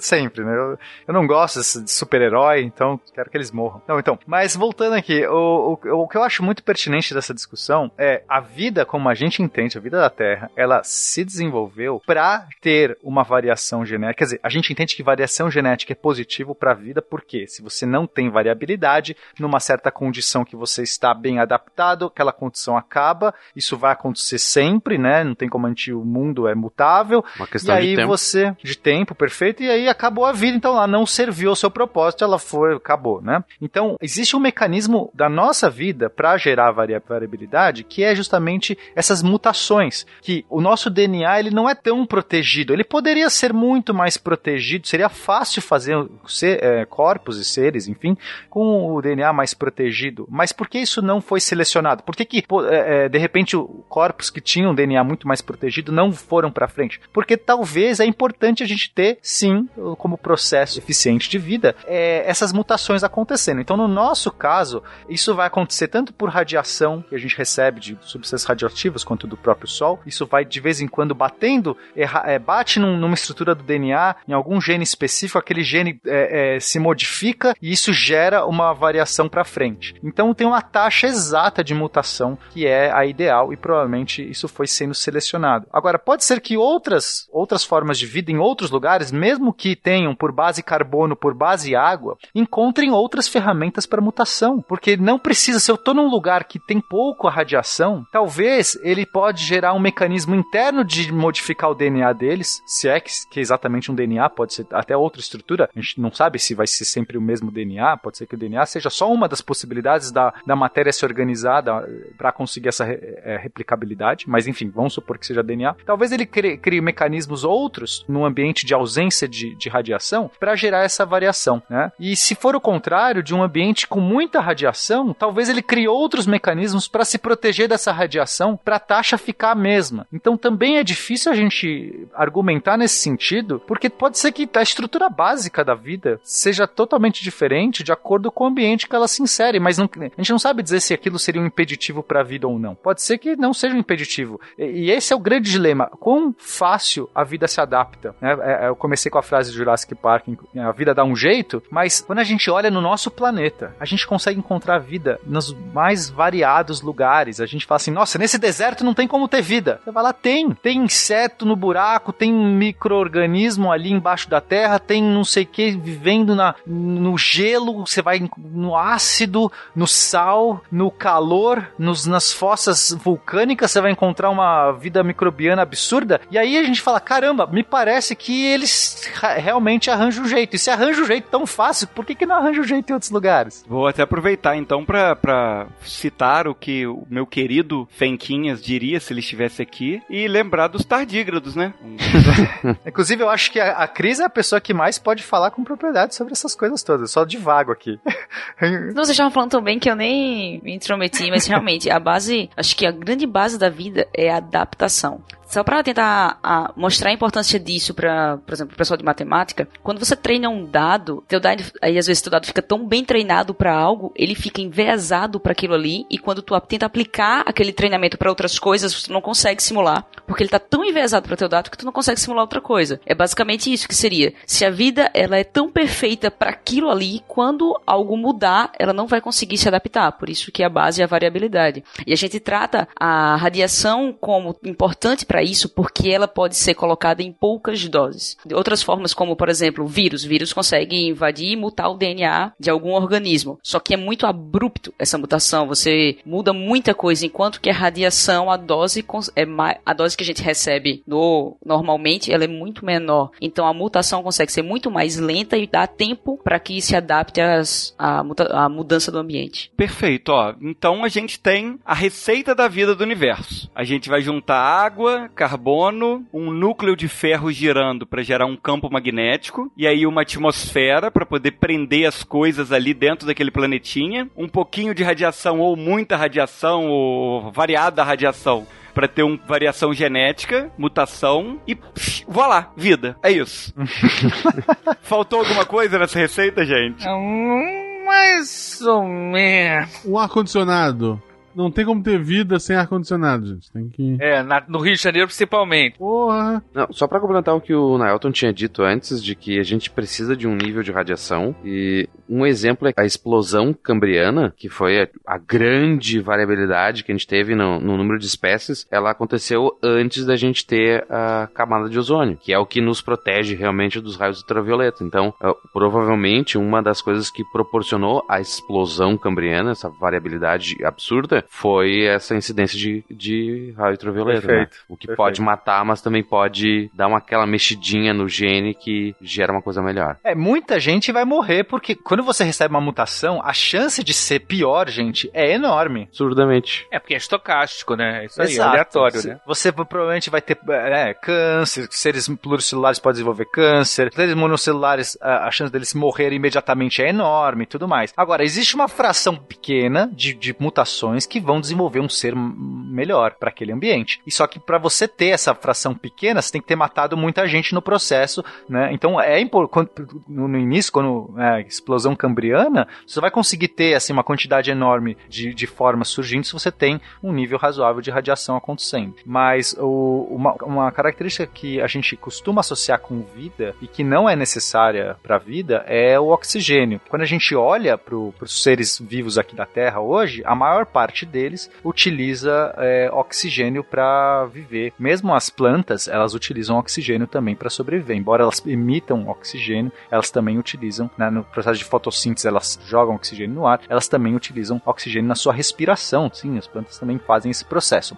Mas no começo na Terra, os primeiros seres vivos da Terra não eram é, seres que consumiam oxigênio. A gente vai encontrar seres que, que conseguiam fazer toda a sua obtenção de energia por meio de, de processos químicos sem, sem utilizar o, o, o oxigênio, anaeróbicos, processos anaeróbicos. Então, é, a vida ela não precisa desse oxigênio. De fato, no começo, o oxigênio era uma, sub, é uma, oxigênio é uma substância extremamente reativa e era muito venenoso para a vida primordial da Terra, porque ele acabava destruindo facilmente é, é, as estruturas do, dos seres vivos. Uma das maiores é, extinções em massa que aconteceu na, na Terra foi por conta do, da superoxigenação. De repente a gente começou a ter algumas, é, não sei se eram bactérias ou arqueias, começaram a jogar, produzir é, oxigênio, muito oxigênio, e de repente o, a atmosfera ficou inóspita e vários seres morreram, assim. Tipo, 90% da vida morreu por conta da oxigenação. Os que sobraram começaram a, a aproveitar o oxigênio e, e, acabou dando origem aí a toda a, a, nossa vida que usa oxigênio. Então, quando a gente vai procurando vida fora da Terra, não é necessário a existência de, de oxigênio. Porém, quando a gente encontra muito oxigênio, existe uma evidência, uma forte, um forte indício de que talvez tenha alguma fonte de vida. Por quê? Porque o oxigênio sozinho, ele reage muito rápido. Então, para a gente encontrar uma atmosfera como a nossa, que tem 20% de oxigênio, a gente precisa ter um processo vivo, né? Plantas, um monte de algas produzindo é, oxigênio em massa para esse oxigênio ficar aqui estocado na nossa atmosfera. De outra maneira, ele seria rapidamente convertido, aproveitado oxidando um monte de coisa. Enferrujando as coisas ao redor. É, oxidando, né? Uhum. É, ou seja, destruindo mesmo. É, tem que acabar esse negócio de oxigênio. É. é, dá uma alergia nesse negócio de oxigênio, dá uma coceira. Mas, agora, uma coisa interessante é que as pessoas, em geral, pensam que, que o gás mais abundante da nossa atmosfera é o oxigênio. Quando eu falo isso para com os alunos lá no planetário, qual é o gás mais abundante? Todo mundo fala oxigênio. assim, quase junto, né? E eu tô vendo aqui, né, o nitrogênio é 78% mais ou menos da nossa atmosfera. O oxigênio é mais ou menos 21. Então quer dizer, se não fosse esse nitrogênio para funcionar como um regulador, porque o nitrogênio ele é pouco reativo, né? Em relação, pouco oxidável, mas para falar mais a verdade, ele, ele serve como moderador do oxigênio e por outra maneira também permite é, a formação de certos compostos orgânicos a- a- ao ar livre, vamos dizer assim, né? porque não são atacados pelo oxigênio. Agora as pessoas geralmente pensam porque elas pegam aqueles desenhos das- da- dos livros escolares lá, tem uma árvorezinha desenhada, entrando oxigênio, saindo, entrando gás carbônico, saindo oxigênio, né? Esquece que de noite a planta respira que nem a gente, né? Respirando, na verdade, ela- durante o dia ela também faz isso, mas, né? Mas então, é- é aquela- aquelas chavões, sabe? As plantas produzem o nosso oxigênio. Então, o, o- o gás mais abundante, sa- sabe? Essas coisas, acho que é um, tá aí uma coisa que no- a a gente tem um papel legal de desempenhar, é chamar atenção para essas coisas que chamam, que as pessoas acham que é o comum, né? Que é o mais normal. Que acho que, por exemplo, o gás carbônico, a quantidade de gás carbônico da atmosfera é uma quantidade pequena também, mas se não tivesse também, as plantas também não se desenvolveriam. É todo um, sabe, o, gás carbônico virou um vilão, né, por causa do discurso, do discurso da mudança climática, mas vocês têm que entender que se você não tivesse gás carbônico também, a coisa seria complicada. As plantas, como é que elas, elas poderiam... As plantas literalmente tiram carbono do ar, né? Você bota lá o seu feijãozinho lá no, no algodão, né? De onde que tá vindo? Eu sempre me perguntava isso quando eu era garoto, de onde tá vindo a matéria para fazer isso aqui? né? Tá vindo do ar, né? Então essas coisas do- das trocas gasosas atmosféricas que a gente acabou tocando no assunto são muito interessantes para a vida como a gente conhece. Mas aí, aí a gente vai em outras situações como é que seria. É- Essa coisa do oxigênio ser um gás tóxico, eu fico imaginando um alienígena olhando, ah, esse planeta aqui não deve ter vida, é cheio de oxigênio. Vamos mudar para outro. Hum, ótimo. E isso que o, o Nailton falou agora, é, que 70, e- 78% da nossa atmosfera é de nitrogênio e 21% é de oxigênio, mas aquele 1%, aquele 1% que sobra, É vagabundo. é, exatamente. E é isso que faz. Tem um segredinho no nosso planeta, que ele é muito bom, que, que cai na história do Caixinhos Dourados, que são gases de efeito estufa, né? Que são é o Sim. malvado vilão dióxido de carbono.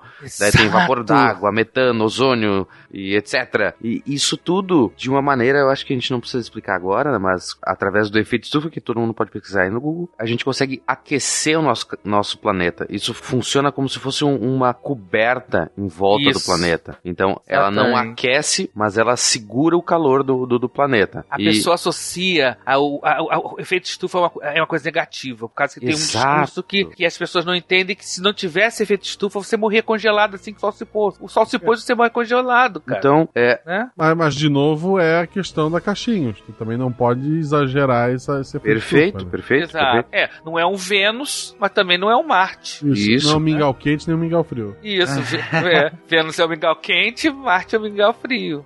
Se ah, a temperatura média do nosso planeta, né, a média, é de mais ou menos 15 graus Celsius. Se a gente descontasse o efeito estufa, se a gente não tivesse a atmosfera, ela é calculado de que a média seria de menos 15 graus Celsius. Então, se nós não tivéssemos, não tivéssemos ga- esses gases na nossa atmosfera, a, a água toda do planeta ia ser sólida, ia ser tudo gelo e a gente não ia ter água líquida que é o solvente universal, como a gente falou agora há pouco. Então, sabe, é uma coisa absurdamente interconectada com a outra. Ah, vamos continuar usando esses termos bacanas, assim. É, É, eu, eu- eu acho que tem, tem alguns momentos aí que eles estão até inventando palavra, mas tudo bem.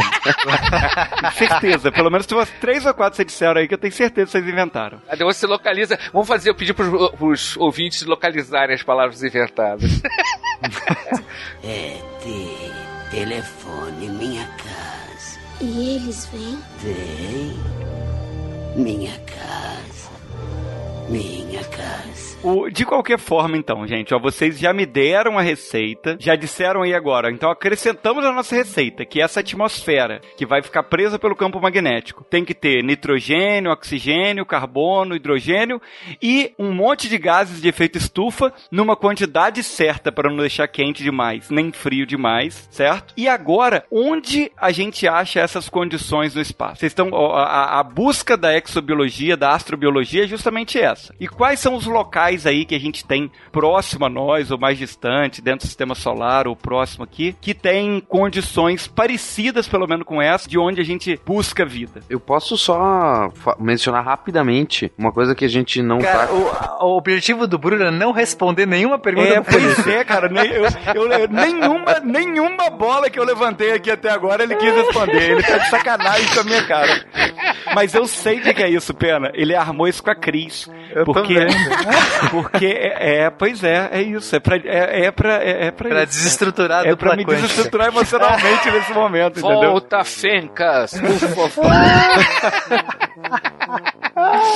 Não, maldade, maldade. Que Eu, isso? eu nada acho isso, volta Fênix. Um absurdo isso, volta Fênix. Ele tá fazendo comigo.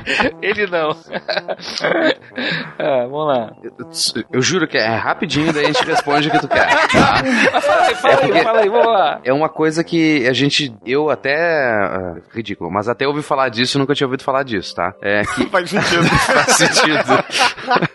De que as placas tectônicas do nosso planeta são muito importantes para a regulação da vida na Terra, porque elas fazem ah, parte do ciclo do carbono. Então, se a gente não tivesse placa tectônica, a gente ia sempre acumular mais e mais gás carbônico na atmosfera e, inevitavelmente, a gente virar um Vênus. E a gente não ia ficar sempre na faixa ideal do Caixinhos Dourados. Então, placa tectônica é uma coisa que tu pensa assim, ah, terremoto e vulcões. Mas é essencial para a regulação do, do ciclo de eh, dióxido de carbono e que, portanto, afeta o efeito estufa, portanto, afeta a temperatura e, portanto, temos água líquida. Deu, agora a gente pode continuar. Ah, beleza então, eh, Bruno, mas como assim? Você falou das placas tectônicas aí, mas como é que funciona isso do carbono nas placas tectônicas? É, não não deu pra entender muito bem aí. É, o que, que elas fazem exatamente para poder é, fazer esse ciclo funcionar? Como é que, como é que isso funciona? I'm Porque realmente eu acho que é só para terremotos e vulcões, inclusive. Né, né?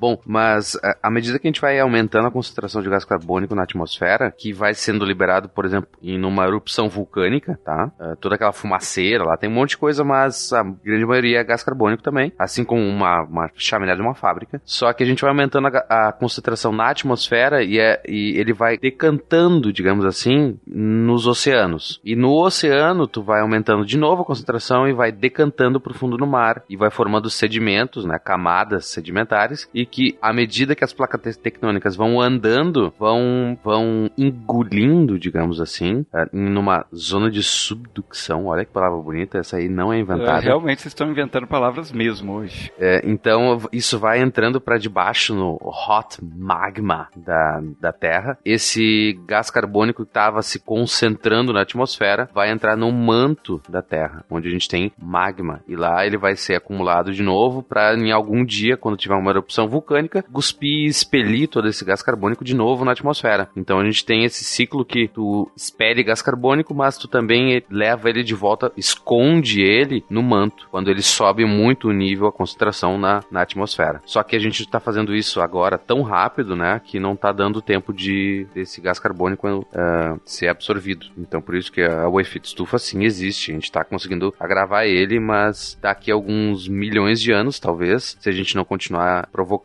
esse aumento, a, a Terra vai se equilibrar novamente, né? Tá, é uma, uma pergunta honesta agora, realmente. Você comentou então que o ciclo acontece com essa.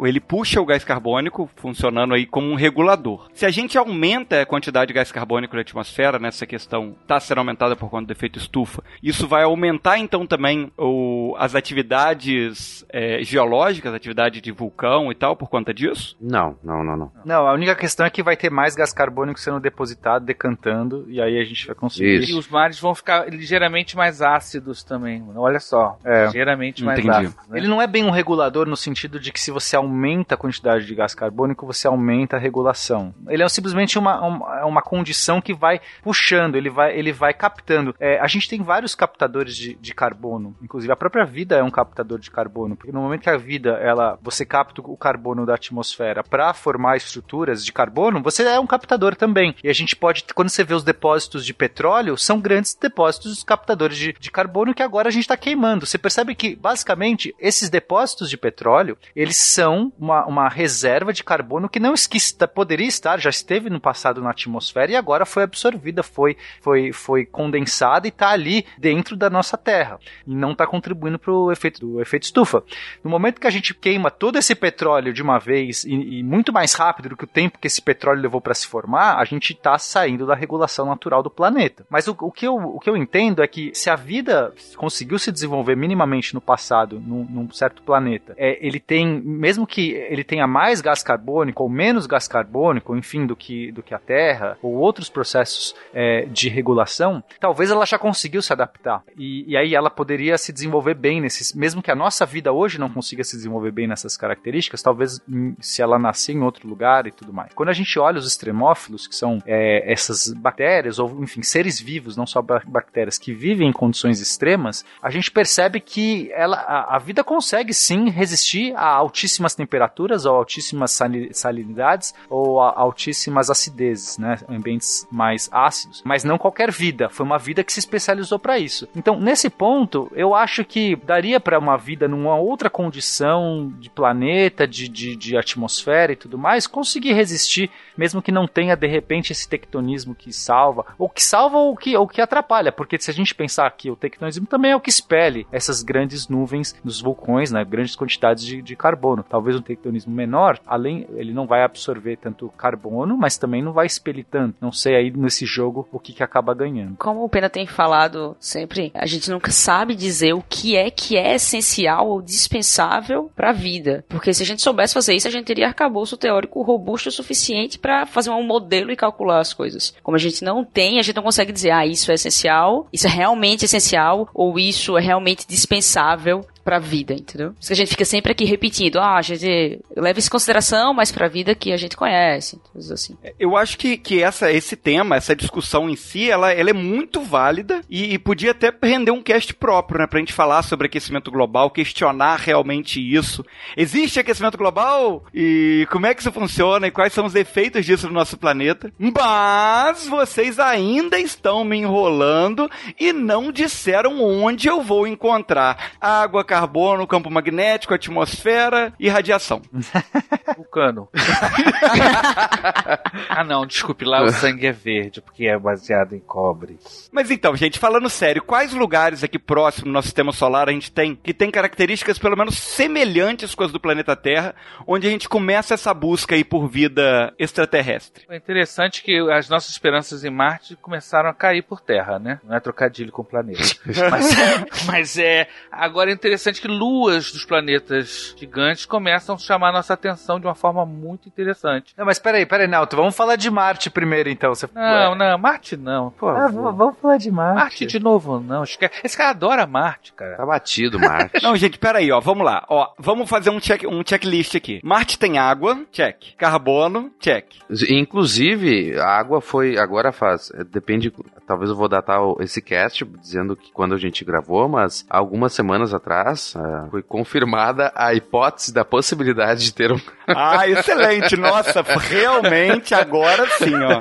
Agora vocês passaram uma firmeza para Não, os não, não, nossos não, por favor, não, fa- faz isso não. Teve um reflexo de radar captado por uma sonda que tem toda a característica de ser água em estado líquido. Melhorou? Exato. Isso, exato. Então, Melhorou. a gente não conseguiu ir lá, olhar e dizer, olha, tá aqui um copo d'água. Mas é assim, ó, 90% de certeza de que nós encontramos água em forma líquida em Marte. Finalmente, porque a gente já fazia uns bons anos que a gente já tinha encontrado água, uh, água solidificada, água que acabava escorrendo durante alguns momentos muito breves, né? Claro que essa água tá a um quilômetro de profundidade, 20 graus abaixo de zero e salgada pra caramba. Mas isso é um detalhe. Não, beleza, gente. Ó, se vocês quiserem saber mais sobre a água em Marte, tem um spin de notícias incrível com a Ah, dupla quântica, né?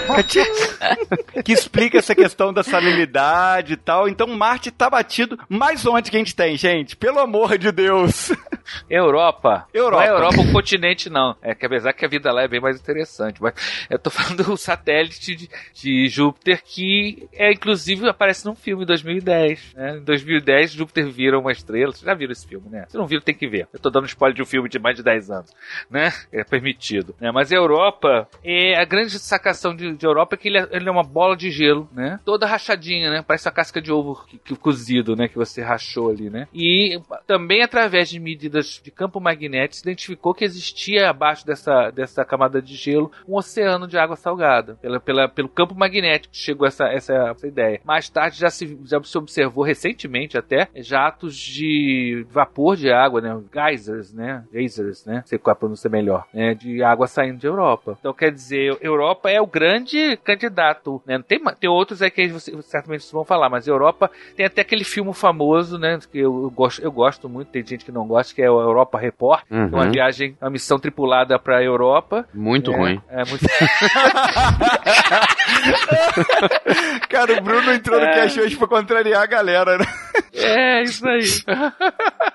Mas é, é, é, o, é o filme que eu, eu gostei da, de, uma, de algumas partes, da coisa que eu não gostei, que todo filme de ficção científica tem, é que em vez de os caras botarem alguém em órbita, mandar uma navezinha pra lá, todo mundo desce na porcaria do planeta. Estraguei o filme, pronto. Ah, mas isso é que nem, sei lá, Alien 2 também. Todo mundo Alien desce. 2 tem que ser uma nave gigantesca, a Sulaka é um monstro cheio de ponta, desce todo mundo do planeta, não fica ninguém na nave. Exato, né? é ridículo. É coisa assim que dá vontade de gritar. Mas Europa, a grande sacação é que também parece que tem compostos orgânicos que já foram identificados espectroscopicamente. E esse oceano que está abaixo desse gelo deve se manter líquido por atividades vulcânicas, produzidas pelo por que a gente chama de uma maré gravitacional. Ou seja, a gravidade de Júpiter não deixa o interior de, de Europa esfriar e endurecer. Ele tem uma atividade de algum tipo é, térmica ali dentro, que não é produzida que nem nos outros países, mas é produzida pelo efeito da gravidade de Júpiter. Então a Europa é uma grande sensação, tem o pessoal planejando missão para lá já, é, vai demorar um pouquinho, acho que, sei lá, 2022, 2020 que tá aqui, né? O pessoal pesquisou. A ideia de lançar um submarino lá dentro, furar o, o gelo soltar um, um drone submarino lá dentro é sensacional, é bem ficção científica mesmo, né? Mas a Europa é o grande, né? é uma das quatro grandes luas chamadas galileanas de Júpiter, você pode ver no telescópio com relativa facilidade, né? A gente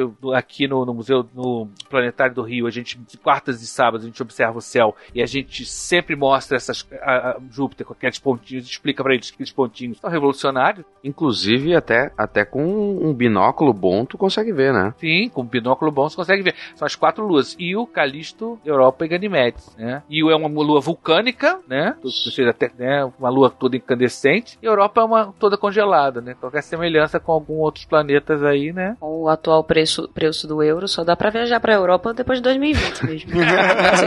Não. E, e sempre inverno constante lá também, só no inverno. é verdade.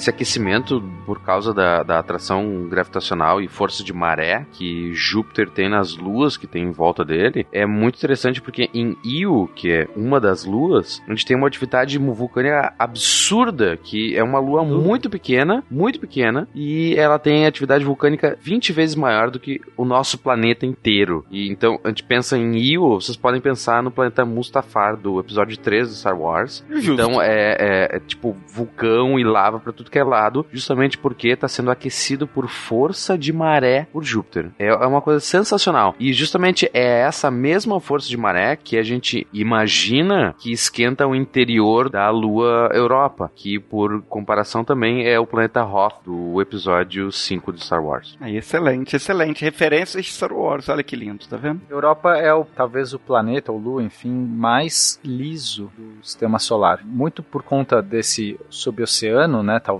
a gente acredita desse suboceano sub, subsuperficial e também por conta dessa atividade vulcânica. Então ele vai limpando, ele vai cada vez ele, ele vai deixando essa, essa superfície, mesmo quando você tem impactos de, de, de asteroides, enfim, coisas que criam crateras nessa superfície, essa atividade, esse vulcanismo, esse oceano subsuperficial vai homogeneizando a Lua, né?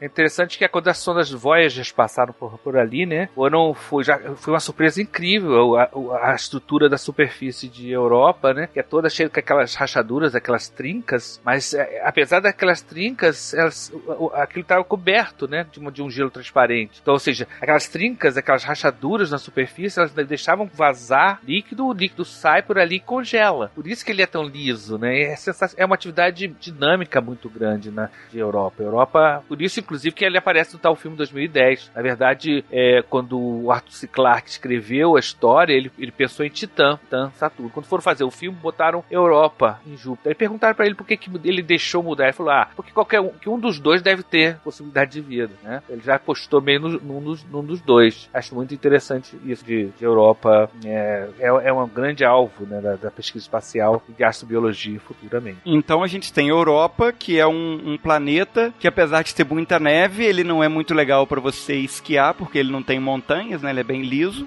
certo?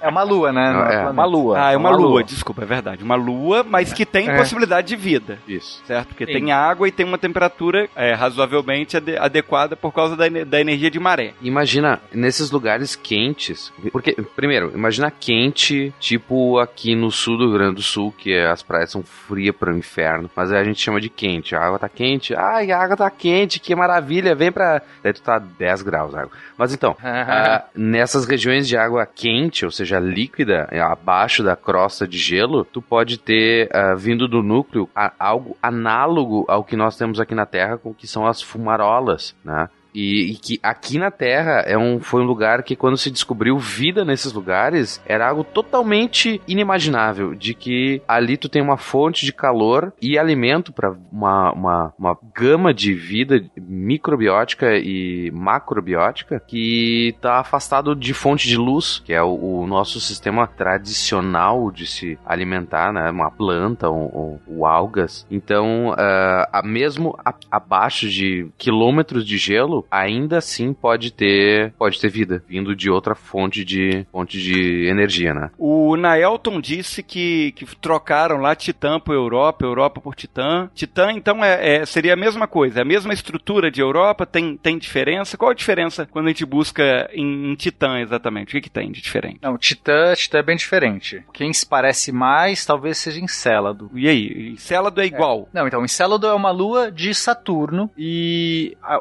a, a a grande descoberta de Encélado foi feita pela sonda Cassini. É, a Cassini, ela, quando estava fazendo as passadas dela, já, já se foi a Cassini, né? Infelizmente.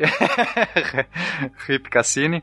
Mas quando ela tá fazendo as passadas, ela, ela conseguiu tirar umas fotos de um material, de uma dessas fumarolas, desse, dessas, desses geysers. Então, o que acontece? Nesses geysers, essas, essas grandes profusões de matéria, que acontece porque a gente acredita, né, hoje a gente, na verdade, já sabe que Encélado tem um, um oceano também, assim como acredita-se em Europa, em Encélado a gente tem já mais garantias disso. Então, nas fissuras, dessas fissuras que acontecem na superfície, libera o material em alta pressão, tá ali nos oceanos, e, e a Cassini conseguiu fazer essa detecção, tirou essas fotos muito legais e a gente pôde perceber que tem material orgânico em Encélado, porque na espectroscopia que eles fizeram desse material, dessa, dessa rajada, deu para notar que havia matéria orgânica. Então, Encélado virou já de início, assim, logo depois que a gente conseguiu garantir essas, essas, essas fotografias e essas análises que a Cassini fez, se tornou aí um dos mais promissores, porque além de ter esse suboceano, a gente tem já matéria orgânica orgânica e com a gente tem aí a, a, os ingredientes que a gente acredita que, assim como foi gerada a vida aqui na Terra, porque a gente acha que na Terra foi feita por, nessas fumarolas, tinha temperatura alta ali, uma profusão enorme de elementos químicos, porque você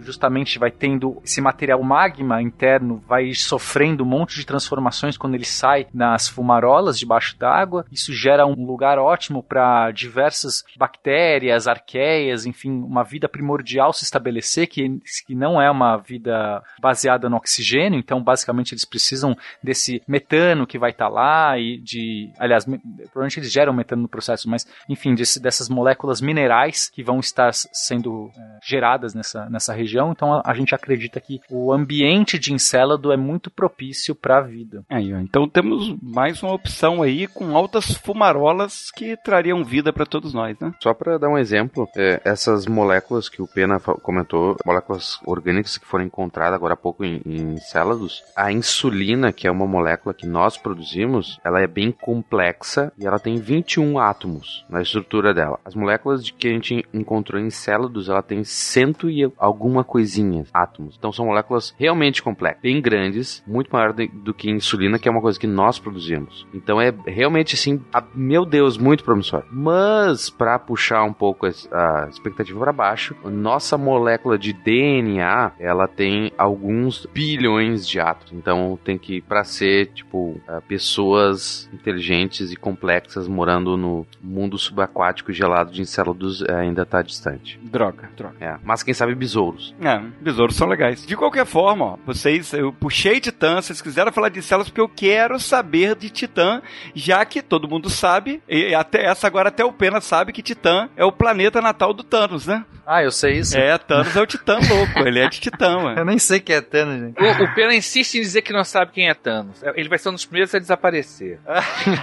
é um alienígena, é isso? Eu não sei quem é Thanos, gente. Tá certo isso, gente. Titanos mora em Titã, tem como ter vida em Titã? Titã, é, o que é interessante em Titã é que o gás primordial lá da atmosfera é o mesmo da Terra, que é o nitrogênio, né? E isso cria um ambiente em que o oxigênio pouco que existe, acho quase muito pouco, ele não, ele não é um, não tem o seu efeito tóxico, oxidante, né? E uma coisa que há quem diga inclusive que talvez a atmosfera de Titã seja um modelo interessante para uma atmosfera primitiva da Terra. A, a, os compostos orgânicos em Titã são muito abundantes, né? Eu me lembro que uma das coisas que, que a gente chegou à conclusão logo no início, que eu descobri o Titã, é que chovia gasolina, né? De alta octanagem. Olha isso! Tudo que a gente é, precisa. logo o cara, alguém pensou, vamos botar um, um oleoduto lá. Olha que sensacional. A gente tem em Titã lagos de metano. É, alguns cogitam se até pode ter um oceano de metano, metano líquido. E a gente tem um ciclo hídrico que acontece lá. É muito interessante. Tem toda um, uma dinâmica na atmosfera. Então você tem a evaporação, a condensação, chuva. Então, como o Nailton falou, cho chove, né? Metano, chove etanol, chove essas coisas todas aí, chove lá. E como a gente está falando de moléculas orgânicas, então esse dinamismo todo é, pode propiciar a vida, porque a gente talvez faça parte da necess, seja necessário aí para os ingredientes da vida existir todos os ciclos hídricos, existir coisas talvez mais complexas, talvez estações, como a gente entende. A gente não sabe quão disso, é, quão é, é necessário isso, né? A gente só tem o exemplo da Terra. Então você fala assim, é possível ter um planeta sem estações do ano bem definidas surgir vida? Talvez sim, talvez não. É possível não ter um ciclo hídrico bem definido e surgir vida? Então, é, Titã é legal porque tem essas características, só que lá é, é metano líquido. Então a água ali não tem muito como existir no estado líquido. Até é possível, talvez, por baixo da Terra também. É, alguns cogitam que talvez exista uma mistura de amônia com, com água é, no estado líquido, e, mas isso não está comprovado. Isso, é, o que a gente sabe hoje é que tem lagos de, de metano lá, o que já é legal. Né? Tem uma, uma grande quantidade de matérias orgânicas disponíveis. Se isso é suficiente para a vida, a gente não sabe. Pois é, uma coisa que eu tinha falado que uma das coisas que são negativas pra, em relação a Titã é a baixa temperatura, porque a questão do, do equilíbrio térmico dessas formas de vida seria uma coisa bem difícil. Não é possível, tá? Mas eu tô falando que, que uma reação química que geralmente produz energia para que o ser vivo continue vi, é, vivo, funcionando, produzindo qualquer é, metabolismo, né? Isso num, num, ambiente tão frio quanto o Titã, isso seria difícil de acontecer. Teria que ser um processo, teria que ter um processo de, de produção e de conservação de energia, de transporte de energia que lidasse com esse ambiente extremamente frio. É, e porque lembrando também que de química básica, quanto maior a temperatura de né, de uma solução, a gente vai ter uma reação química muito mais rápida. Então não é porque ah, lá é frio, então as coisas vão ser. as pessoas vão ter preguiça e vão andar mais devagar. Não, é que é quimicamente é que qualquer reação vai acontecer muito mais devagar. É, Essa questão do tempo é muito interessante quando a gente fala de formas de vida. Eu imagino que se nós tivéssemos uma, encontrássemos uma forma de vida cujo tempo de metabolismo, de movimento, de tudo dela, fosse muito maior do que o nosso, a gente ia passar por ela e nem ia perceber que ela tá viva. Como aquela história da a, a- para uma borboleta que dura uma semana, a árvore Hum. não é viva, né? Sim, é nesse sentido, né? É. É, é tipo, é, é tipo você passar do lado de uma montanha e não perceber as mudanças delas poderiam ser consideradas. Agora, em Titã, como você falou muito bem, essa questão das reações químicas, né? A velocidade das reações químicas é baixa, o- a perda de, de energia nos processos de possível metabolismo também seria muito grande. Como é que seria a vida ali? Poderia ter? Talvez sim, mas como seria? Seria uma coisa bem estranha. Em, em Europa, a temperatura também já não é tão, tão quente assim. Quando a gente fala de vulcanismo, assim, a gente pensa até que uma água quente lá embaixo, mas a quente lá é tipo as praias do Rio Grande do Sul, né? Né? Ou tipo Cabo Frio aqui no Rio de Janeiro. Vai entrar na água ali, cara. Tu entra, tu sai uma, uma contorção total. Né? Então, quer dizer, Titã é, é uma abundância enorme de matéria orgânica, mas o ambiente ainda é hostil. Uma coisa que a gente falou, não falou de Europa, e acho que não sei se Titã, mas a Europa é bem forte, é a radiação produzida pelo planeta. O planeta Júpiter emite uma quantidade de radiação razoável. Então, o Titã é banhado por radiação que atravessa um pouco desse gelo, né? Então, os níveis de radiação em, em Europa são grandes. Titã não deve ser muito diferente, porque eh, também tem atividade do campo magnético do planeta ali, né? Tá muito perto do planeta. Mas é, é uma é outra coisa que deve ser realmente explorado, porque é um verdadeiro laboratório de química orgânica, né? É, telefone minha casa. E eles vêm? Vem. Minha casa. Minha casa. Então, gente, a gente teve a oportunidade de falar de três luas, certo? A gente falou de, de Europa, que é um lugar muito friozinho, gostoso, mas não dá pra esquiar porque não tem montanhas. A gente falou de Encélado, que tem insulina, né? Tem coisas melhores do que insulina no ar. Tem coisas melhores do que insulina. E a gente concluiu aqui falando de Titã, que é o paraíso da chuva de combustível e o seu carro nunca fica sem combustível para poder andar. Mas eu, eu cortei vocês lá no começo quando vocês estavam falando de Marte e a gente já falou, como, como eu citei até, de várias novidades aí na busca de vida em Marte. O que, que vocês têm a dizer de verdade aí sobre Marte, então, gente?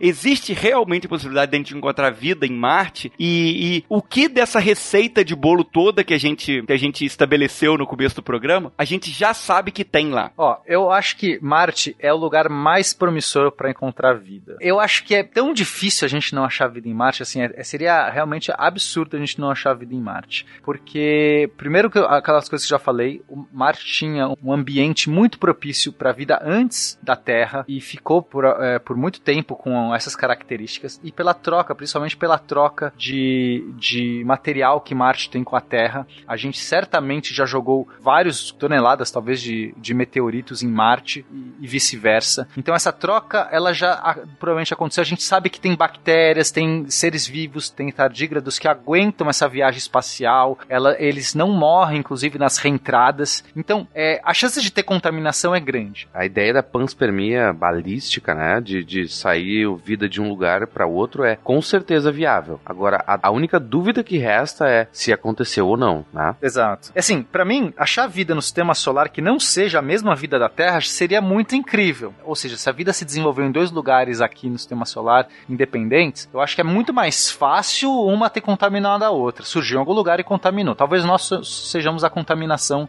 dessa vida já de outro lugar. O fato é que se caiu em Marte, é, talvez hoje em dia essa vida não exista mais. Pode ser que ela já existiu no passado, ou pode ser que ela ainda sobreviva. Mas se sobreviver, ela tem que sobreviver em lugares por baixo da Terra, porque a atmosfera não protege mais, a gente tem essa radiação é, causticante ali que vai destruir essas moléculas orgânicas.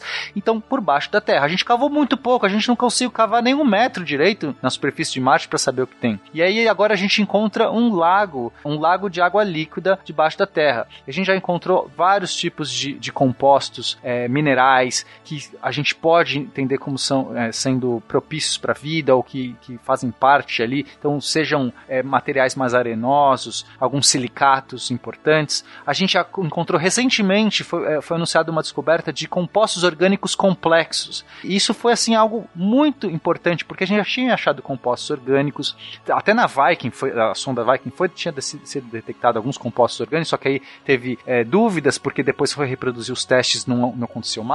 Depois encontramos perclorato, que provou que o, a, a, as bioassinaturas foram destruídas. O perclorato ele pode destruir essas, essas bioassinaturas, então o metano, por exemplo, teria sido emitido. Talvez o metano foi dissolvido pelo perclorato. Então voltou toda essa. É, o pessoal fala assim: ah, não tem mais, é, foi um erro de medida. Não, talvez não foi um erro de medida, talvez está lá. E agora a Curiosity cavou de novo e achou essas moléculas orgânicas. Então, eu acho que Marte é ainda mais promissor, ainda mais com, essa, com esse lago de água líquida. Talvez é, a vida, pode ser que a gente só ache fósseis dessa vida, mas eu acho que, novamente, olhando os extremófilos aqui na Terra, que sobrevivem a condições muito extremas, eu acho que se existiu vida no passado de Marte, ou se essa vida foi contaminada, talvez ela conseguiu hibernar por um tempo, até chegar numa condição ali, num depósito de água líquida, mesmo que salina, é extremamente salina a água em Marte, não tem problema, porque a gente tem vários é, seres vivos vivendo, por exemplo, no Mar Morto, que é extremamente salino, ou em condições ainda mais extremas de, de acidez. Então eu acho sim que dos todos esses lugares, talvez assim, o mais fácil da gente encontrar a vida, talvez seja inclusive Marte. A gente pode entrar, a gente vai fazer um episódio só sobre Marte em breve, então acho que aí a gente explora muito mais esses detalhes e tudo mais, os achados, é, passo a passo de como que foi essa busca de vida em Marte. Pena, mas você está falando de vida, vida, não que houve vida ali um dia. Não, eu vida morta, né? Você tá falando de vida, vida, vida viva e não de vida morta. Eu acho que vida, vida mesmo, mas no, eu acho que no mínimo vida morta. Aí fica um paradoxo com o que você falou lá no início do cast. Diga. A vida sempre encontra um meio, só que em Marte pode ser que isso não tenha acontecido. Não, eu acho que eu, eu sou do time vida, vida. Eu sou do time que eu acho que a vida tá vida, tá viva, vida tá viva. Eu acho que a vida tá viva em Marte, mas em, em lugares bem abaixo da superfície. A gente restritos. não cavou nada ainda, bem restritos. Eu acho que é uma vida microbiana extremamente simples. A minha suposição, eu acho muito difícil não ter existido. Agora, mesmo que ela morreu, eu acho muito difícil ela não ter nem existido no passado. Aí mais difícil ainda, porque uma época que a Marte tinha essas características, a Terra estava com vida. Então você fala assim, essa vida foi trocada no... e por que que a vida saiu da Terra, que tinha um, um ambiente propício, mas não tão propício, e não chegou em Marte? Imagina, ó, eu tô falando de uma época de grandes vulcanismos e de grandes e, e de grandes bombardeamentos. Então a vida surge logo após esse, após esse período de grandes bombardeamentos que a Terra passou, e nesses períodos de grande bombardeamento a gente tinha muito material trocado entre planetas. Muito, porque caiu um, um grande asteroide aqui, chocava e espalhava tudo para lá. Então o que eu quero dizer é o seguinte: nesse, nesse período, Marte tinha uma atmosfera melhor, temperatura mais amena e, e, e, água na superfície. Então, como é que essa vida não, não, não nasceu lá e não se proliferou lá? Para mim seria mais impossível ainda. Então, nesse sentido que eu falo, esse seria o menos, menos, menos provável de todos, não ter existido nunca uma vida em Marte. Agora, eu acho que ainda existe uma chance grande de existir vida hoje em Marte. O que nós chamaríamos de extremófilas, né? Que antigamente, então há bilhões de anos passados, com certeza deveria ter um, um ambiente propício para a vida, como a gente imagina hoje na Terra, mas em Marte, mas que se sobrou vida nos dias de hoje em Marte, ela se classifica como extremófila para os nossos padrões de Terra. Para elas, eles vão achar que é tranquilo, né? Exato. É, isso aqui é super salino. Não, isso aqui é agradável. Vocês daí que são um pouco salinos, sei lá, alguma coisa assim. Para eles, certamente não são extremos. Mas sim, pro nosso nível, pro nosso rigor hoje de vida, seria condições extremas. Eu sou do time vida. Marte vive. É raro nós conseguirmos uh, encontrar um lugar na Terra de que não há nenhum tipo de vida, né? Exato. Mesmo em desertos, em, em, em reatores nucleares, sempre tem vida. Mais algum lugar, gente, vocês gostariam de citar aí que tenha possibilidade de vida hoje? Bom, aí a gente pode olhar para fora do nosso sistema solar, que a gente tem alguns. A, a, a, a gente tem agora promissor, a gente tem um cast só sobre exoplanetas, a gente fala muito sobre isso, então você pode consultar. Mas acho que para citar aqui, a gente, a gente não tem nenhuma bioassinatura nem nada disso que caracterizaria claramente uma vida em outro planeta. A gente só acredita que tem condições propícias. Acho que uma das mais promissoras seria a Próxima B, que é um sistema o mais próximo, inclusive, que a gente tem, ou seja, o planeta, né, o Próxima Bzinho, que o Sakane sempre gosta de chamar de Próxima Bzinho, porque é um B minúsculo. Ele é um planeta que está na zona habitável, na Caixinhos Dourados, e tem características promissoras, assim. A gente olha e fala, olha, tem uma chance legal de ter vida ali. E acho que o Trapiche, né, falar do Trapiche, que é um sistema solar dos mais interessantes, que tem, acho que se eu não me engano, sete planetas, e a grande parte deles também na zona habitável. Eu acho que hoje, assim, é, poxa, a gente olha pro Trapiche, sendo que algum, se não me engano, Trapiche C ou D ou E, não sei, que é bem parecido, inclusive, com a Terra, em termos de dimensões, em termos de gravidade e, e atmosfera. Quer dizer, atmosfera não, não, a gente não sabe a composição, mas que tem uma atmosfera, então isso já é muito legal. Além de ser um excelente estilo de cerveja, né? Tanto estão na zona habitável, quanto possuem características de habitabilidade. É de telefone minha casa. E eles vêm? Vem. Minha casa. Minha casa. Perfeito. Exatamente esse o ponto aqui agora. É, a gente deu a receita, a gente citou vários lugares que, que podem ter essas características. A gente está falando de um planeta é, que está fora do nosso sistema solar. Como, meu Deus, a gente faz para saber que esses planetas tão longe têm essas características? Como que a gente faz para buscar essa receitinha nesses planetas que estão tão distantes de nós? Não dá para mandar, a gente não mandou uma sonda para lá igual a gente mandou, por exemplo, para Marte, certo? Bom, pra gente conseguir detectar a vida distante da gente, se a gente não consegue mandar um robozinho para lá para escavar, para trazer uma amostra, para fazer uma experiência num mini laboratório, a gente vai ter que contar com é, sinais. E esses sinais, é, então a gente busca o quê? Biomarcadores ou bioassinaturas nesses sinais. Os sinais mais fáceis da gente obter é pela atmosfera. A gente consegue fazer uma análise espectrográfica da atmosfera. Então, quando de repente um desses planetinhas passa em frente à estrela deles, a gente consegue pegar a luz que vem para nós, filtrada pela atmosfera do planeta. Estão entendendo mais ou menos a ideia? A luz está passando por um meio atmosférico e ela é filtrada.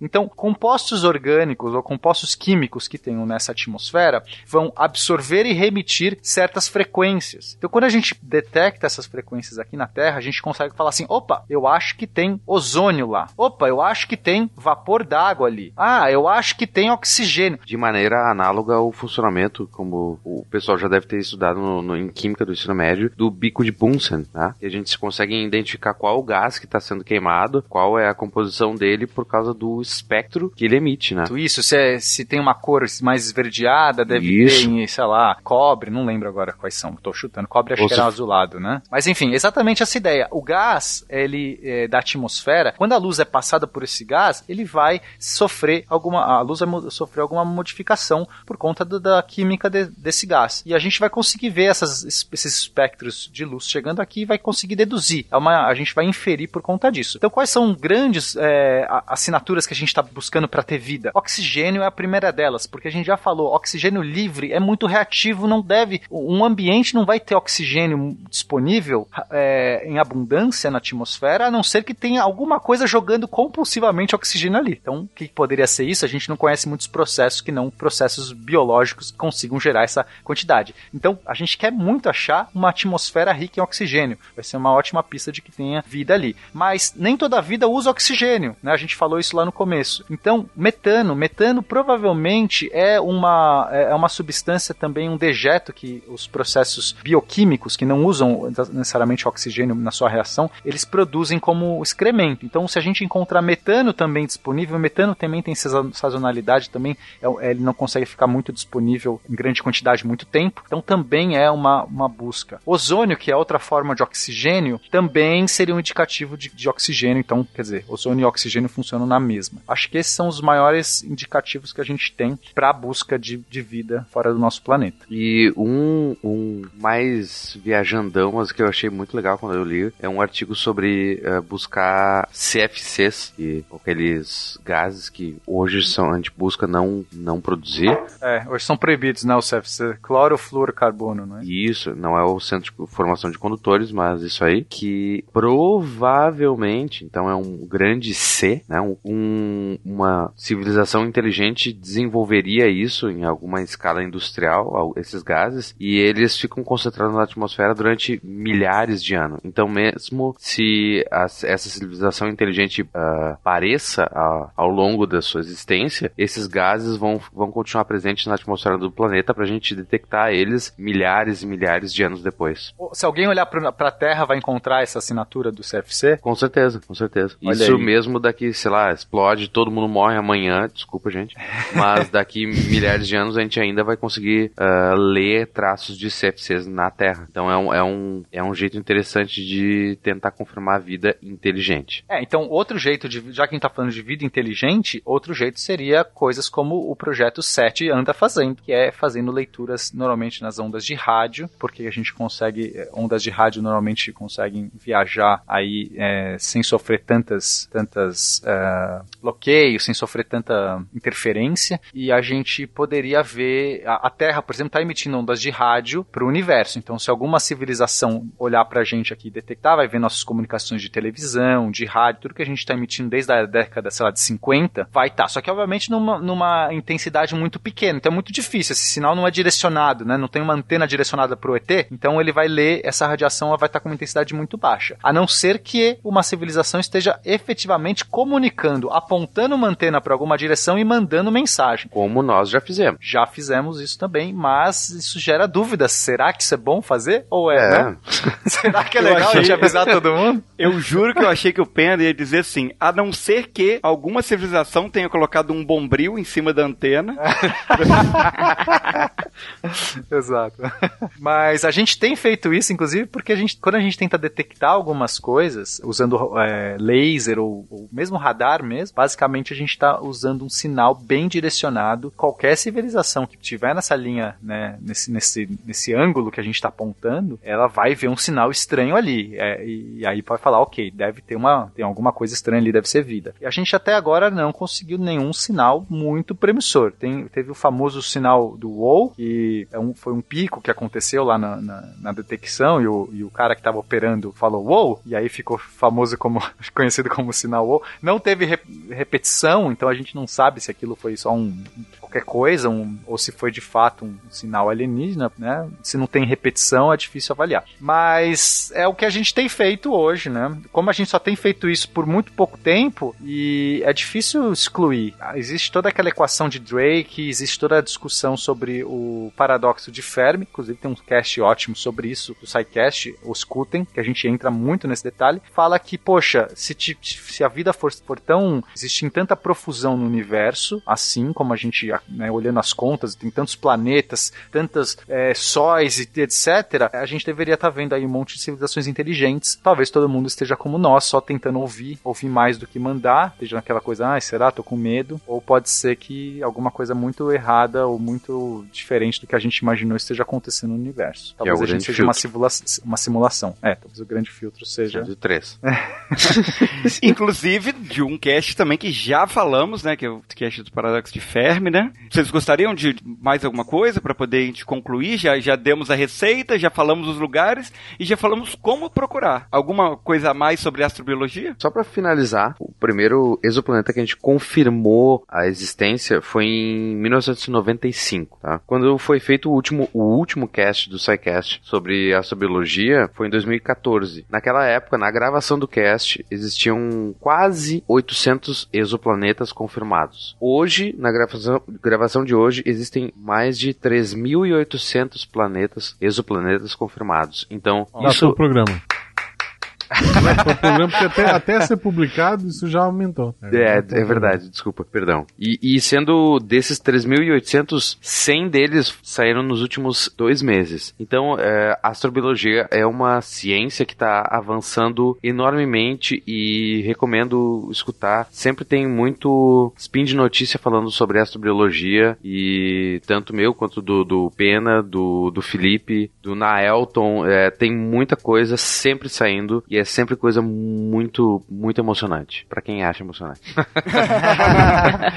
Mas é porque ela tem que evoluir junto com as tecnologias. Quanto mais, quanto mais avança, mais a gente tem algo disponível para avaliar padrões, técnicas de machine learning, essas Claro, coisas. claro, claro. Cara, eu acho que a vida é o próximo passo. A gente já saiu da. A gente já conseguiu fazer né, naves e sondas para sair do nosso planeta. A gente já foi pro sistema solar. A gente agora tá lendo além do nosso sistema solar. A gente já tem um monte de informação. Descobrimos um monte de planeta aí no, no universo. E eu, eu, eu quero ver. Eu tenho meu, muita convicção que vou ver em vida ainda a, a notícia: foi detectada uma vida, algum ser vivo fora do sistema solar. Pode ser Concordo, inteligente ou concordo. pode não ser inteligente. Você vai ver em vida viva ou você vai ver em vida morta? E provavelmente será um besouro. Uma barata, uma barata. É, pra Vamos. variar, pra variar. Vamos torcer. E a gente vai acabar matando ela. Vocês falam besouro, né? e a complexidade de um besouro, ela é Muito alto. né? tamanha que, por exemplo, você vê o microorganismo unicelular como a leishmania, por exemplo, que a- o processo de adaptação dela entre e- de passar do mosquito pro ser humano é tão grande, tão grande que o, e vocês vão falar logo da barata, desse tipo de, de microorganismo muito menor, muito, muito menor, que já é tão complexo que encontrar uma barata já era vida inteligente já. Eu, eu, eu vou mudar pro besouro também. Eu queria que, você, que quero que seja aquele besouro rola bosta, sabe? Que fica rodando a bola de, de cocô. É isso. Eu acho que esse negócio de, de procurar vida inteligente fora do planeta ele é meio supervalorizado. Porque tem muitos lugares aqui no nosso próprio planeta que a gente não acha vida inteligente, né? Só acha vida, quanto mais fora.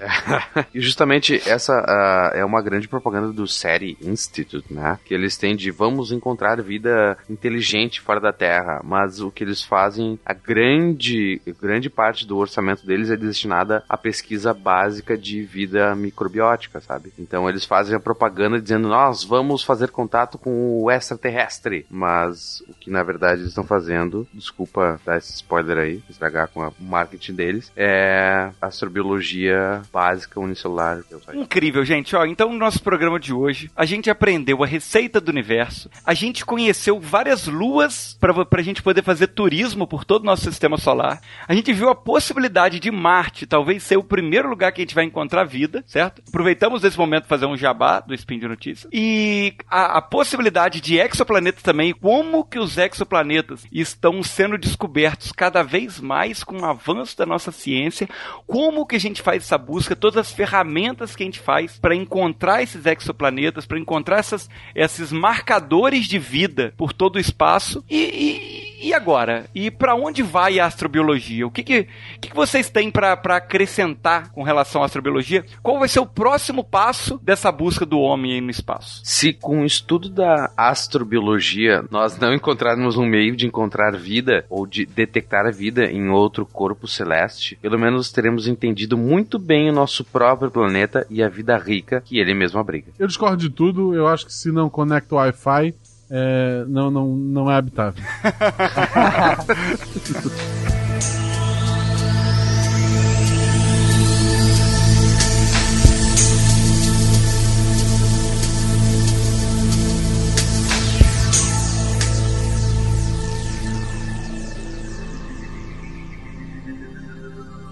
Se a ciência não for divertida, tem alguma coisa errada.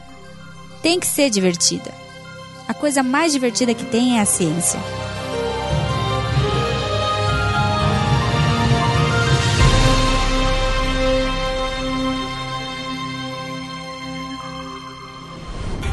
Este programa foi editado por Tapcast. Edições e Produções de Podcast.